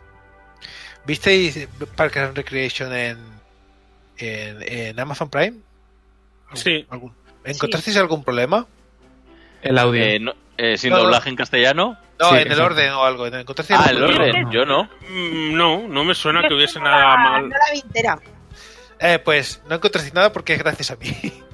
Literalmente, abrí como cuatro o cinco reclamaciones en varias temporadas este capítulo no está aquí, este está repetido, este lo habéis puesto", y vi en tiempo real como iban dando las gracias y lo iban corrigiendo. Eres el salvador, eres el salvador de, de la es serie. que me sorprende Fui- que fui hoy yo. en día, con las bases de datos, he de decir, hoy en día con las bases de datos de series que hay, a veces encuentras cosas criminales. Y ya no solo estamos hablando de Amazon, que a lo mejor en España son pocos y no pueden controlarlo mucho o lo que sea. En Disney Plus en Estados Unidos también está pasando. Con series de su propio catálogo, que es como, ¿cómo, ¿cómo puedes tener tu propia serie desordenada o que le falten capítulos? Ya, pero es que Cosas. Disney es, es experta en no saber gestionar sus series. Sí. Y porque desde que entró con ABC Studios, pero nada, que va Disney, la propia Disney no sabe gestionarlo. Yo de Amazon le estoy dando mucho a The Office, porque además me, me estoy haciendo maratón desde el primer capítulo. También está Community. Sí, y yo Community a partir de abril va a estar en Netflix también.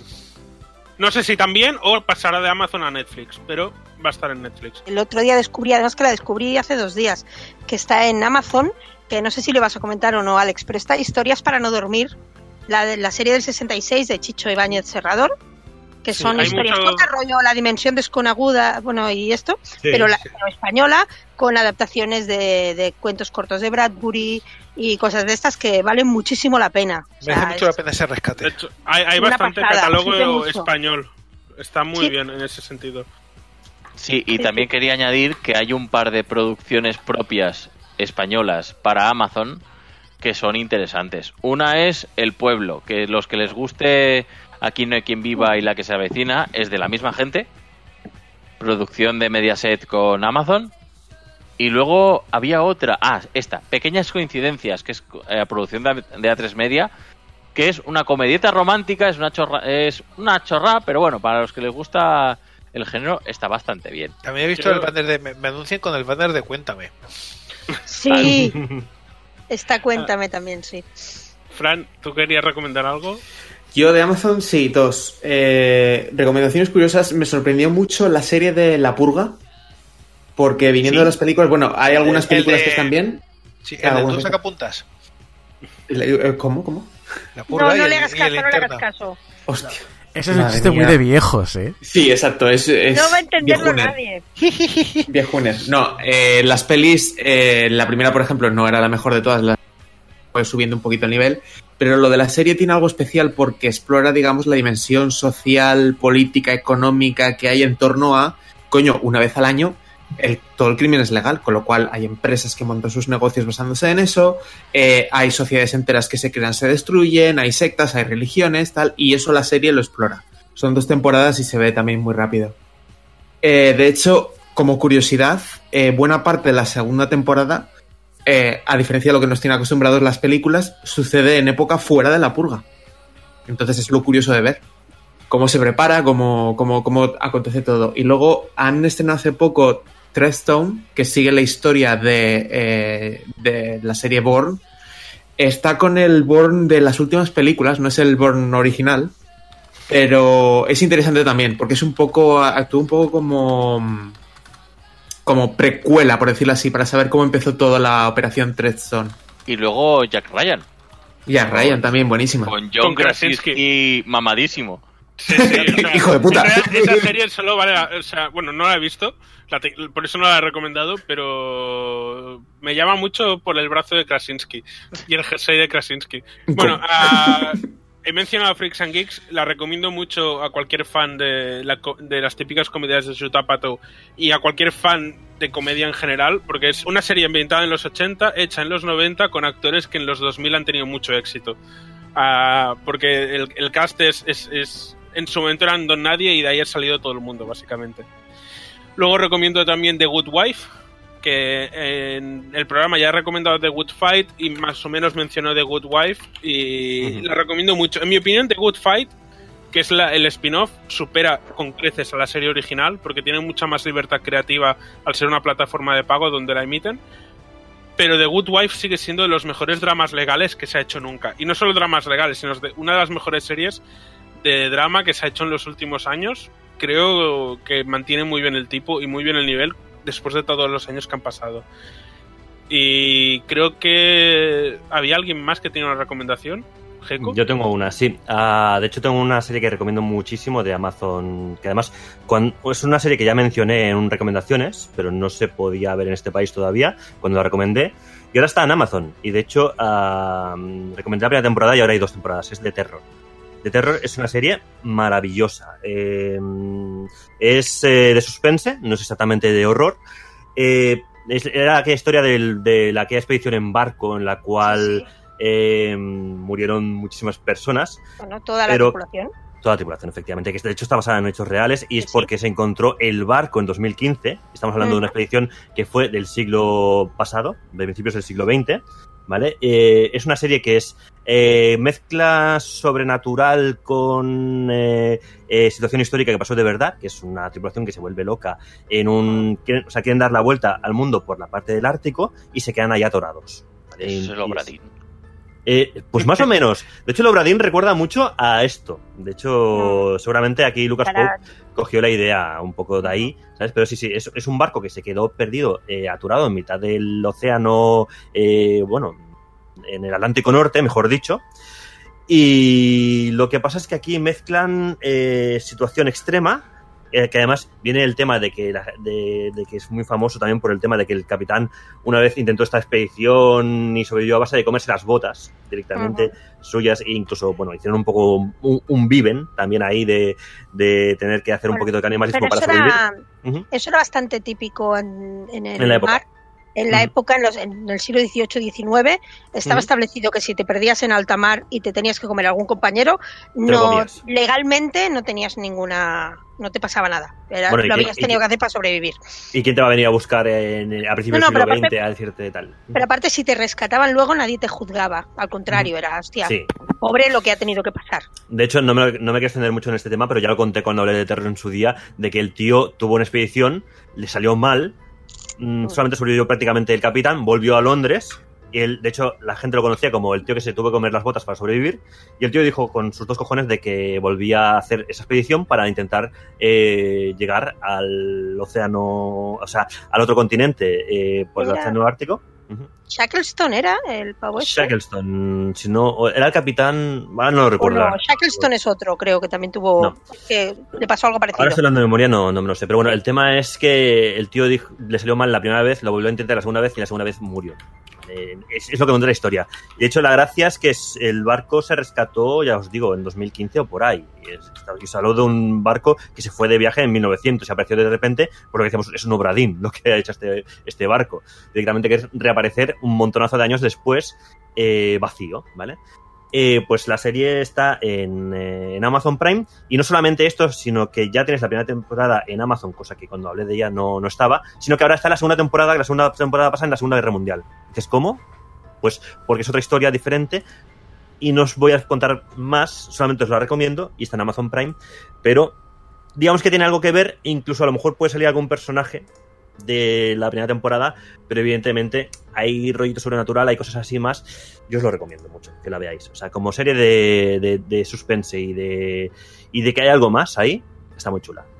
Además, a nivel gra- el nivel técnico es una pasada. Hay unas imágenes de sub- submarinas con los bloques de hielo, las extensiones de, de nieve por todas partes. Es, es una pasada de serie. No, y a nivel de actores, porque estamos hablando de gente que se va a la otra punta del mundo Yo es y que- es un descenso a los infiernos lo que viven. Yo es que tengo una tengo debilidad por las por los actores ingleses por encima de los americanos, entonces me parece maravillosa. Yo tengo que añadir como puntilla que en Amazon está la tercera temporada de Los Jojos. Sí, ojos. ¿verdad? Es, es- los es raro porque está muy repartido entre plataformas. En Amazon está la tercera, creo que en Netflix hay alguna también, pero no hay ningún sitio donde esté toda la serie. En Netflix tienes la primera y la segunda, en Amazon tienes la tercera y el resto lo tienes en Crunchyroll. De nada. Vale. Crunchyroll no, no, no pensé mirármelo. Lo estuve mirando, ¿eh? Porque en algún momento quiero ver los yoyos.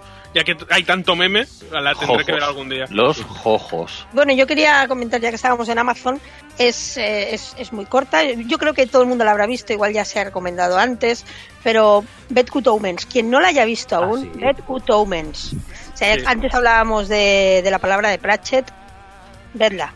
Es, es está muy, muy bien adaptada ah, para el- evidentemente hay cosas que no salen del libro, pero para, para el tipo de libro que es, la, la adaptación es magnífica, los actores están enormes y, o sea, yo la vi del tirón.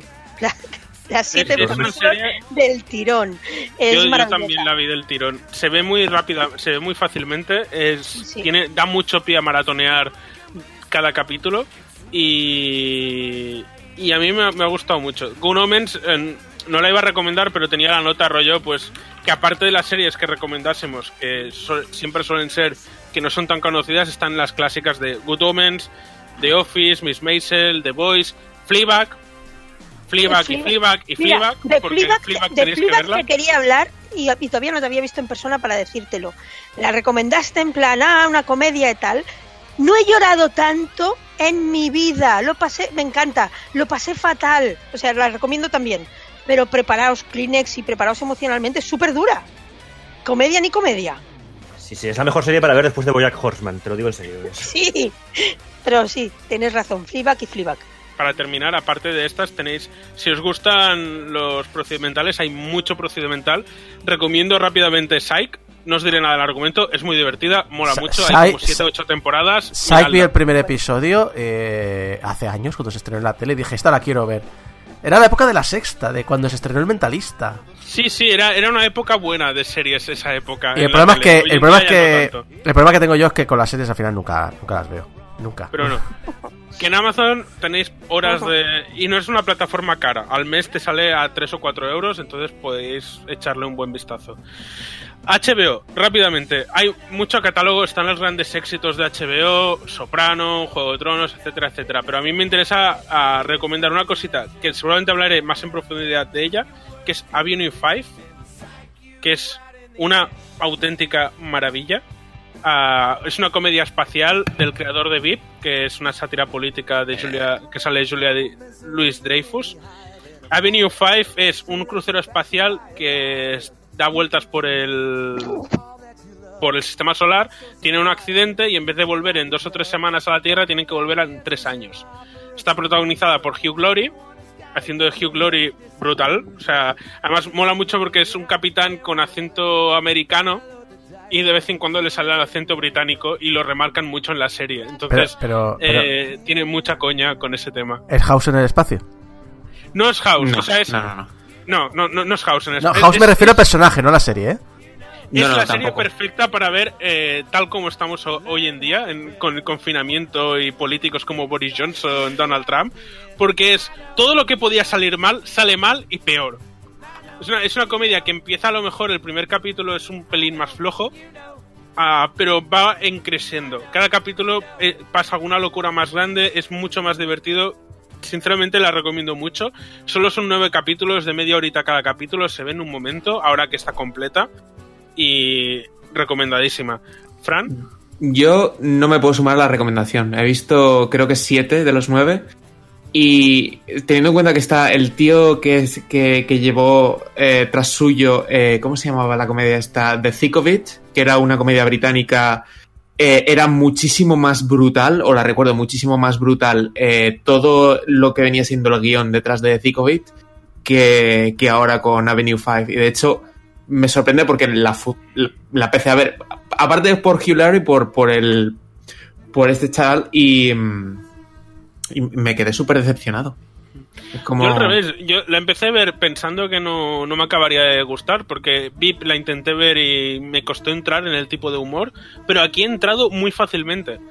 Ah, también es eso, es un tipo de humor especial, no es un humor explícito como podría ser un The Office o un Parks and Recreation, es más un ah, llevar al límite los personajes y la absurdidad del momento. Está muy bien, no es humor absurdo, pero es situaciones absurdas. Está, a, a mí en ese sentido me ha gustado mucho, pero sí que es un humor di- difícil para entrar. Y luego la otra que recomiendo de HBO, y ya no recomiendo más, a no ser que vosotros queráis, a Years and Years. Que creo que, no sé si la recomendé ya eh, aquí, pero la recomiendo mucho. Aviso que eh, puede, a mí me acojonó un poco verla, porque es una serie ambientada en la actualidad y el futuro. O sea, empieza en el 2019-2020 y va avanzando hasta el 2030 y es eh, el Reino Unido, básicamente. Eh, primero el Brexit, eh, luego hay cosas de Trump y, problemas con China. Entonces va evolucionando de un modo que lo ves como muy realista, como esto podría pasar de verdad. Y, a- y ahora con el coronavirus es como, esto parece la serie. O sea, el hecho de que Boris Johnson saliese a televisión diciendo, bueno, habrá gente que muera, ¿qué remedio? No vamos a bloquear el país es muy de la serie. Podría haber saca- salido de los guionistas de la serie. Eh, a mí me gustó mucho. A ver, eh, tiene momentos exagerados. España es una dictadura socialista en, esta serie, pero es, es entretenida. Y tiene momentos que dices, ¡buah! Esto acojona un poco. Es demasiado realista a ratos y demasiado fantasiosa a ratos. Yo solamente quiero decir que en HBO ahora eh, hacen listas y una de ellas es amenaza global. Sí, Oh, sí. No, no lo comento antes, pero en Filming tienen un canal dedicado a cuarentena solo, con películas relacionadas con el tema o películas para ver estando en cuarentena. Luego aparte series que hay en HBO, pues Westworld que va a estrenar la tercera temporada dentro de nada, eh, Watchmen que también por aquí se ha comentado alguna vez y Primal, serie de Jendy Tartakovsky, creador de Samurai Jack y el, el laboratorio de Dexter, pero en esta os, os juro, aquí se ha superado con creces, o sea, esa serie Además, la tenéis que se- ver ya. No la he recomendado porque no la he visto, la tengo pendiente, pero se ve en dos horas. La iba a ver este fin de si puedo, ah, porque me llama mucho la atención. En HBO tenéis básicamente, todo el catálogo de Adult Swim lo pusieron hace poco y todo el catálogo de Adult Swim vale la pena. También está Samurai Jack, está Primal, está Mr. Pickles, eh, Ricky Morty, está Robot Chicken. De hecho, recomiendo muy encarecidamente los especiales de Star Wars de Robot Chicken, porque tiene chistes muy buenos. Los, los especiales de Star Muy Wars buenos. y los de DC están muy currados, de Robot Son- Chicken. o sea, to- toda, la, toda la historia del emperador en los especiales de Robot Chicken es maravillosa. Y el gag de. Bueno, es que todos. O sea, podría Todo. estar comentando gags de Robot Chicken hasta, la infin- hasta infinito. Y ¿Alguna Mr. Pickles es una serie basta, basta, pero bestia, que cada vez que dices no van a hacer esto, pues lo hacen. Si tienes un Es- poco de estómago, no es. No la veáis. No, claro. es serie Es basta. muy, de- es muy bruta, muy bruta, mucho. Yo me sumo a tu recomendación de- y empecé a ver, gracias, eh, gracias por ti, además, el eh, este- que ya la hablaste de su ella, sé que no voy a, no voy a, pero vamos, más uno a Stamp Town. Stamptown es muy recomendable. No la he puesto en la lista por eso, porque fue la última de la que hablé, pero en serio, mirad Stamptown, es maravillosa. Y yendo al pez gordo en Netflix, que tiene un catálogo, si no infinito, casi. Yo me he centrado en series de animación porque son series de las que no he podido hablar aún nunca, aunque alguna quiero hablar más en profundidad y que recomiendo mucho. Recomiendo Hilda. Ya está, no, no os voy a hablar nada más. Mirad Hilda. ¿Hitler? Hilda. Gilda. Es, es Hilda. una, adapta- una adaptación La serie del cómico, Gila, Ujú. Mira, que ¡Enemigo! ¡Que se ponga! Tenías que haberlo sabido. es una serie muy bonita. Es un abrazo calentito en, es- en esta época de confinamiento y en serio, es muy bonita, miradla. Muy recomendada también para mirar con familia. De hecho, todas las series que voy a hablar es perfecta para mirar con niños o si estáis encerrados en casa y los niños no paran, pues mirad esta serie con ellos, porque cualquiera de las que vamos a recomendar porque molan mucho. Luego, Carmen Sandiego, que esta quería hablar a lo mejor un día más en profundidad, es un reboot de la serie de los 90. Bueno, más que un reboot de la serie de los 90, es una adaptación más, porque todo, todo viene de, los videojuegos educativos que se hicieron en los 80. Ah, mola porque giran un poco el- las dinámicas. Ah, en vez de ser la prota es Carmen Sandiego, no son los que persiguen a Carmen, de- a Carmen Sandiego. Los personajes de la, se- de la serie original son ayudantes de Carmen Sandiego. Ah, mola mucho, el rollo que le han dado mola mucho. Además hay un cameo de voz de Rita Moreno, que es la, la gran Rita Moreno, fue, era quien ponía la voz a Carmen Sandiego en la serie original. Y es un poco un cameo que da un poco origen al personaje. Y está, está muy guay. Son capítulos de 20 minutos. Son dos temporadas de momento cortitas. Y además, esta semana o la semana pasada sacaron un especial interactivo que está bastante bien. Lo estuve jugando el otro día. Bueno, jugando entre comillas. El otro día. Y está guay. A ver, es como todos los especiales interactivos que ha sacado Netflix o Barney Snatch o lo que sea. No tienes muchas opciones, pero da mucho juego, o sea, da un poco de juego. De si haces X cosa más adelante te puede ir mal o te puede ir bien. Yo de Netflix, eh, por salirme un poco de la tangente, tengo que recomendar eh, dos cosas. Una peli y luego un especial. Y los dos son de Lonely Island. Porque Oh, sí. nunca ¿Qué es lo que vas a se- no se habla suficiente de Lonely Island. El primero es Popstar, Never, Never Stop, Never Stopping, que es la película de Lonely Island que es básicamente la, un falso documental sobre una estrella del pop y cómo de su subida al cielo y su posterior caída. Y después eh, un especial que hicieron para Netflix que es The Bash Brothers Experience que es, creo, la mayor fumada que se ha hecho esta gente en su historia. Ya es decir, Sí, porque es básicamente eh, Andy Samberg y, a- y Akiva interpretando a dos jugadores de béisbol, que uno es José Canseco, eh, haciendo como que son estrellas también de- del rap. En fin, son dos cosas que tenéis que ver. Y luego, eh, de series, eh, Arrested Development. sí, El- claro. de lo mejor que tiene en el catálogo. Las, ori- las originales, las temporadas nuevas, bueno, me. Sí, son un poco... Sí, Pero alguien- solo por ver las tres primeras, ya merece mucho la pena.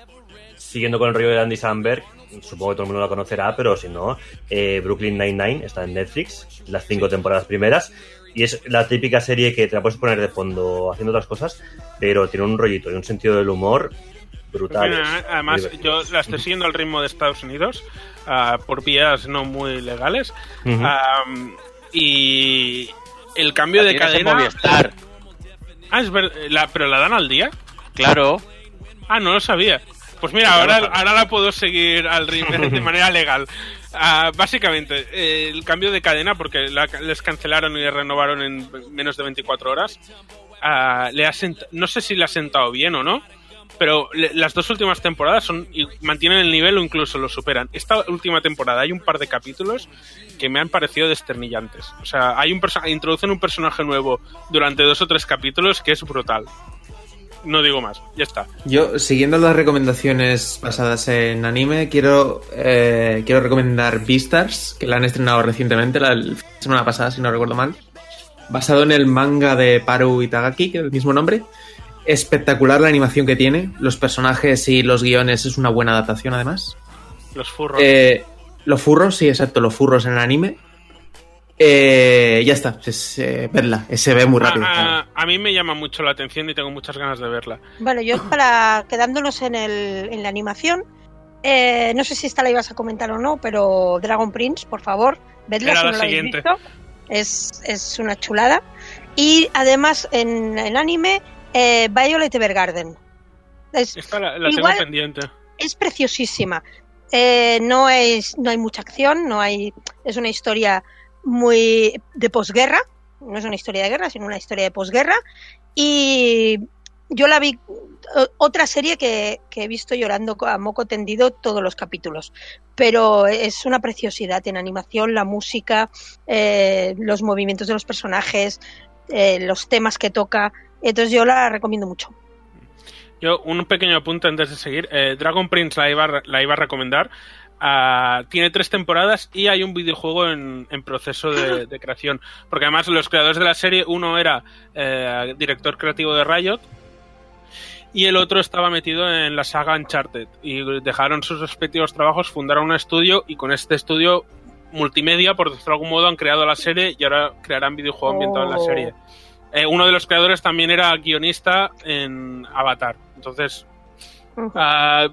Tiene un rollito de fantasía épica que me mola mucho y son temporadas cortitas también, muy, muy rápidas de ver. En un momento te, la, te ves una temporada en una tarde casi. Y Solo una cosa sobre Sí. Dragon Prince. Ved los créditos, no os los saltéis los del final. Yo me- me mantengo en, en el anime o en el pseudoanime porque recomiendo las tres temporadas ya que hay, la tercera recién añadida de Castlevania, que está haciendo un trabajo bastante decente.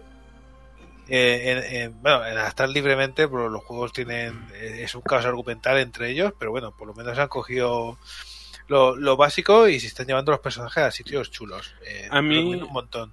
me llama mucho la atención. La tengo en cosas pendientes. De hecho, mi, mi confinamiento está haciendo bastante anime. Porque estoy viendo mucho las pelis de Ghibli, que las recomiendo. O sea, no, eh, la recomendación final era que os veáis las pelis de Ghibli, porque a partir del 1 de abril van a estar todas ya. Ya, hay, ya está ma- dos tercios del catálogo, falta un tercio. Y, y la otra que recomendaba también, que han añadido la peli reciente de Dragon Quest. Sí, La de Dragon Quest Your Story, que está basada en el argumento de Dragon Quest 5. pero no es interactiva, ¿no? O es película y ya está. Es una película. Vale, es Y- que como lo de Your Story lo han usado antes para algún tema interactivo de Netflix, no sé por No, qué no. pensaba que era algo específico de Netflix. Es la, es la traducción occidental de, de, de la peli y ya está. Está basada en el argumento del 5. Y hay, habrá, hay una cosa aquí que la- a la gente que la vea o odiará mucho el final o le gustará mucho. Había ahí un poco de polémica, pero bueno, miraos la peli que merece la pena. No, eh, difiere de la difiere de los porque todos los diseños son de Akira Toriyama, de los de Dragon Quest, incluidos los de este juego, que era el 5, y difiere un poco el, el- el arte de, de la animación a, a otro estilo, pero yo creo que les ha quedado muy, muy redondo. Tiene muy buena pinta y es eso. Este, estos dos últimos meses Netflix ha estrenado muchas cosas muy interesantes en general. Rápidamente, mis dos últimas recomendaciones serían Los cuentos de Arcadia, Troll Hunters y Los tres de abajo, que son dos series de animación ambientadas en la misma ciudad e interconectadas, creadas por Guillermo del Toro. La primera es una ciudad de trolls y el Troll Hunter y la segunda son unos alienígenas que han huido de su planeta a refugiarse en la Tierra. No os voy a explicar más, miradlas, son muy guays. Ah, creo que la de Troll Hunter son tres temporadas, los tres de abajo son dos temporadas. Se ven relativamente rápidos. Temporada de animación americana de 13 capítulos más o menos y capítulos cortos. Bueno, creo que eran 13. Ahora estoy hablando de memoria. Y mola mucho. Y va a haber una tercera serie que se supone que acabará todo, que estará ambientado en, ma- en temas de magia y no sé qué. Y tiene, están muy bien, son muy entretenidas y los personajes molan mucho. Y la última es Voltron, que es un reboot de la serie de los años 80. Hay seis temporadas, pero la serie está terminada y son ocho. Lo único que no sé por qué en Netflix España va llegando con cuentagotas. Supongo que por algún tema de derechos o lo estará emitiendo alguna otra cadena mientras. Porque los Ah. derechos de series de DreamWorks los tiene Televisión Española antes que Netflix. Vale, pues que sea que son producciones para Netflix. Y tenéis un Sí. set reciente de Lego de Voltron. Voltron a mí me gustó mucho. La temporada final mm, me flojeó un poco en alguna cosa y ha habido bastante polémica, polémica relacionada, pero no quiero entrar en el tema. Ah, pero la serie mola mucho. Es también, están metidos gente que ha trabajado en Avatar. De hecho, el director, el creador de la serie era el director de los capítulos de Avatar. No era el creador de Avatar, pero tenía mucha mano en la serie y se nota mucho en el estilo de, de animación, personajes y tal. Mm, considero eh, Príncipe Dragón más heredera de Avatar a lo mejor en algunos temas, pero Voltron está muy bien. Es, la, Yo- la considero bastante redonda y bastante épica también. Y yo Voltron, en las tres primeras temporadas, luego es lo que luego encuentro que baja un poquito. Pero las tres primeras temporadas son de verlas del tirón. De venga, venga, venga, venga, dame más. Yo- de hecho, esta, de hecho, la, casi todas las que he recomendado son series que he visto o cuando estaba de baja o en vacaciones cuando no tenía nada que hacer.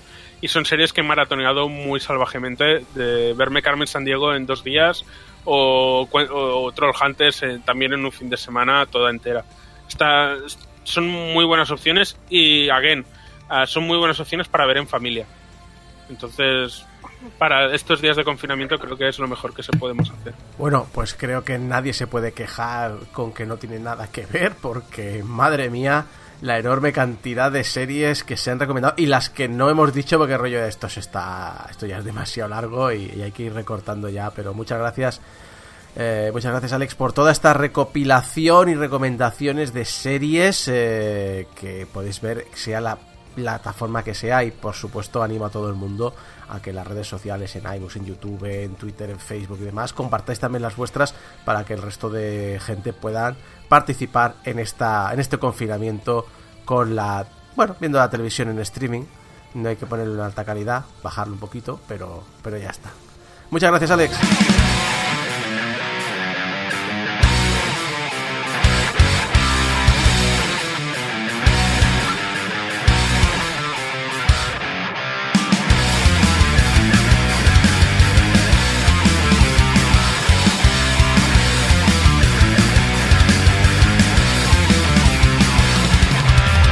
Pues hasta aquí llega el programa de esta semana de Game Over. Muchas gracias a todos los que me habéis acompañado: a Geco, a Alex Llopis, a Tony Temorro, a Frank Galdo, a Mari Puello, a Javi Gutiérrez y se me ustedes Isaac Viana que os ha acompañado a lo largo de. Madre mía, lo que hemos hecho esta semana. Se os ha ido mucho, ¿eh? ¡Extra! Madre mía. Game eso- Over Extra. No se nos puede dejar Extra solo. largo, extra denso. Damos material a la gente para que no se aburra. Exacto. Ver, por eso grabamos en una radio donde tenemos una limitación de tiempo, porque si no pasa eso. A- nos ayuda a cribar, eso también hay que decirlo. Recordad que podéis hacer vuestras donaciones en portalgameover.com barra donaciones. Esas donaciones van directos a nuestro proveedor, así que no pasan por nuestras manos y nos permiten que el programa siga en, eh, en online y podéis descargaros cualquier MP3, pase los años que pasen. Recordad que en las redes sociales estamos siempre como Portal y que nos podéis escuchar, bueno, cuando acabe la pandemia en la radio en directo, obviamente, pero también por descarga directa iTunes, programas de podcast, iBox, YouTube y Spotify. Recordad que nos podéis enviar vuestros mensajitos de amor a público arroba portalgameover.com y vuestros mensajes de odio a se nos ha quedado frío el café escuchándoos, cabrones, arroba. Y si os aburrís y os habéis escuchado ya este programa tres veces, pues aquí la buena gente de Game Over ha decidido montar una pequeña, una pequeña actividad Vamos a una pequeña actividad en la que podéis participar vosotros. Y es que el próximo miércoles a las 8 vamos a ver por streaming eh, la película de Street Fighter. Eh, no vamos a retransmitir la película. No queremos que nos cierren el canal de YouTube. Solo vamos a poner nuestras caras y comentando el tema. Pero El audio comentario. Exacto, pero Javi creo que sabe un poquito más, o nos puede explicar un poquito más eh, cómo, cómo se está preparando esto y cómo podéis participar todos. Hablaremos por redes, sobre todo en estos días, para sincronizarnos. Pero eso, a las 8 en punto, sincronizado, sincronizado le damos al play, le vemos la peli y hacemos el audio comentario con las mejores anécdotas de la, de la película y, y de todos los implicados en, en ella. El miércoles, ¿no? El miércoles a las 8. A las La 8, pregunta no sé, es- ¿a- ¿Empezamos a las 8 o, o- o la película empieza a las 8 y tenemos que contarnos antes? La película empieza a las ocho en punto. Pero sí, pero sí. Ah, A ver, vale. ¿De dónde la gente, de, de- de en qué servicio digital pueden ver la gente la película? Ah, es, es- es verdad, si lo, lo queréis ver de manera completamente legal, como debe de ser, y en, eh, para- en paralelo con nosotros, a la- bueno, simultáneamente. nosotros lo tenemos en Amazon Prime Video. Pero si Además, no, la gente que pues tenga es- el DVD o el Claro, Blu-ray, también, también, también que se es válido. De decir Ya que ve- es más fácil sincronizarse con el mismo la misma fuente. Entonces, si todos lo vemos en Prime Video, más o menos los timings serán iguales. Bueno, dependiendo de si alguno tiene lag o empieza a rankear el streaming. No, también. Pero más o menos, estamos viendo lo mismo. A mí lo que me interesaría ver no. es ese, ese, ese, te- ese trabajador de Amazon Prime Video cuando al día siguiente vea un pico en la película de Street. En, eh, en- Este- de el hecho, confinamiento hace cosas muy malas, muy raras. Este, este fin de están haciendo maratón de alerta máxima. Ayer hicieron alerta máxima 1 y hoy por la noche hacen alerta máxima 2. Correctísimo. También en, en Prime Video. sí, iba, iba a decir maratón, maratón, hombre, solo hay Maratón dos pelis. son Sí, no, es como decir maratón de Half-Life. ¿no? Están Bueno, haciendo lo que haremos nosotros con Street Fighter, pero con alerta máxima. Sí, sí. Bueno, pues eh, ya sabéis, el miércoles eh, se hundirá Internet en España por culpa de Game Over, o no. Eh, por una película, o no. Dejemos eh, la definición de película. Rápido, cambia de canal. Para los que queráis simplemente volver a escucharnos en Over, recordad que volvemos la semana que viene con el programa 710 de la temporada 20. Hasta entonces, adiós.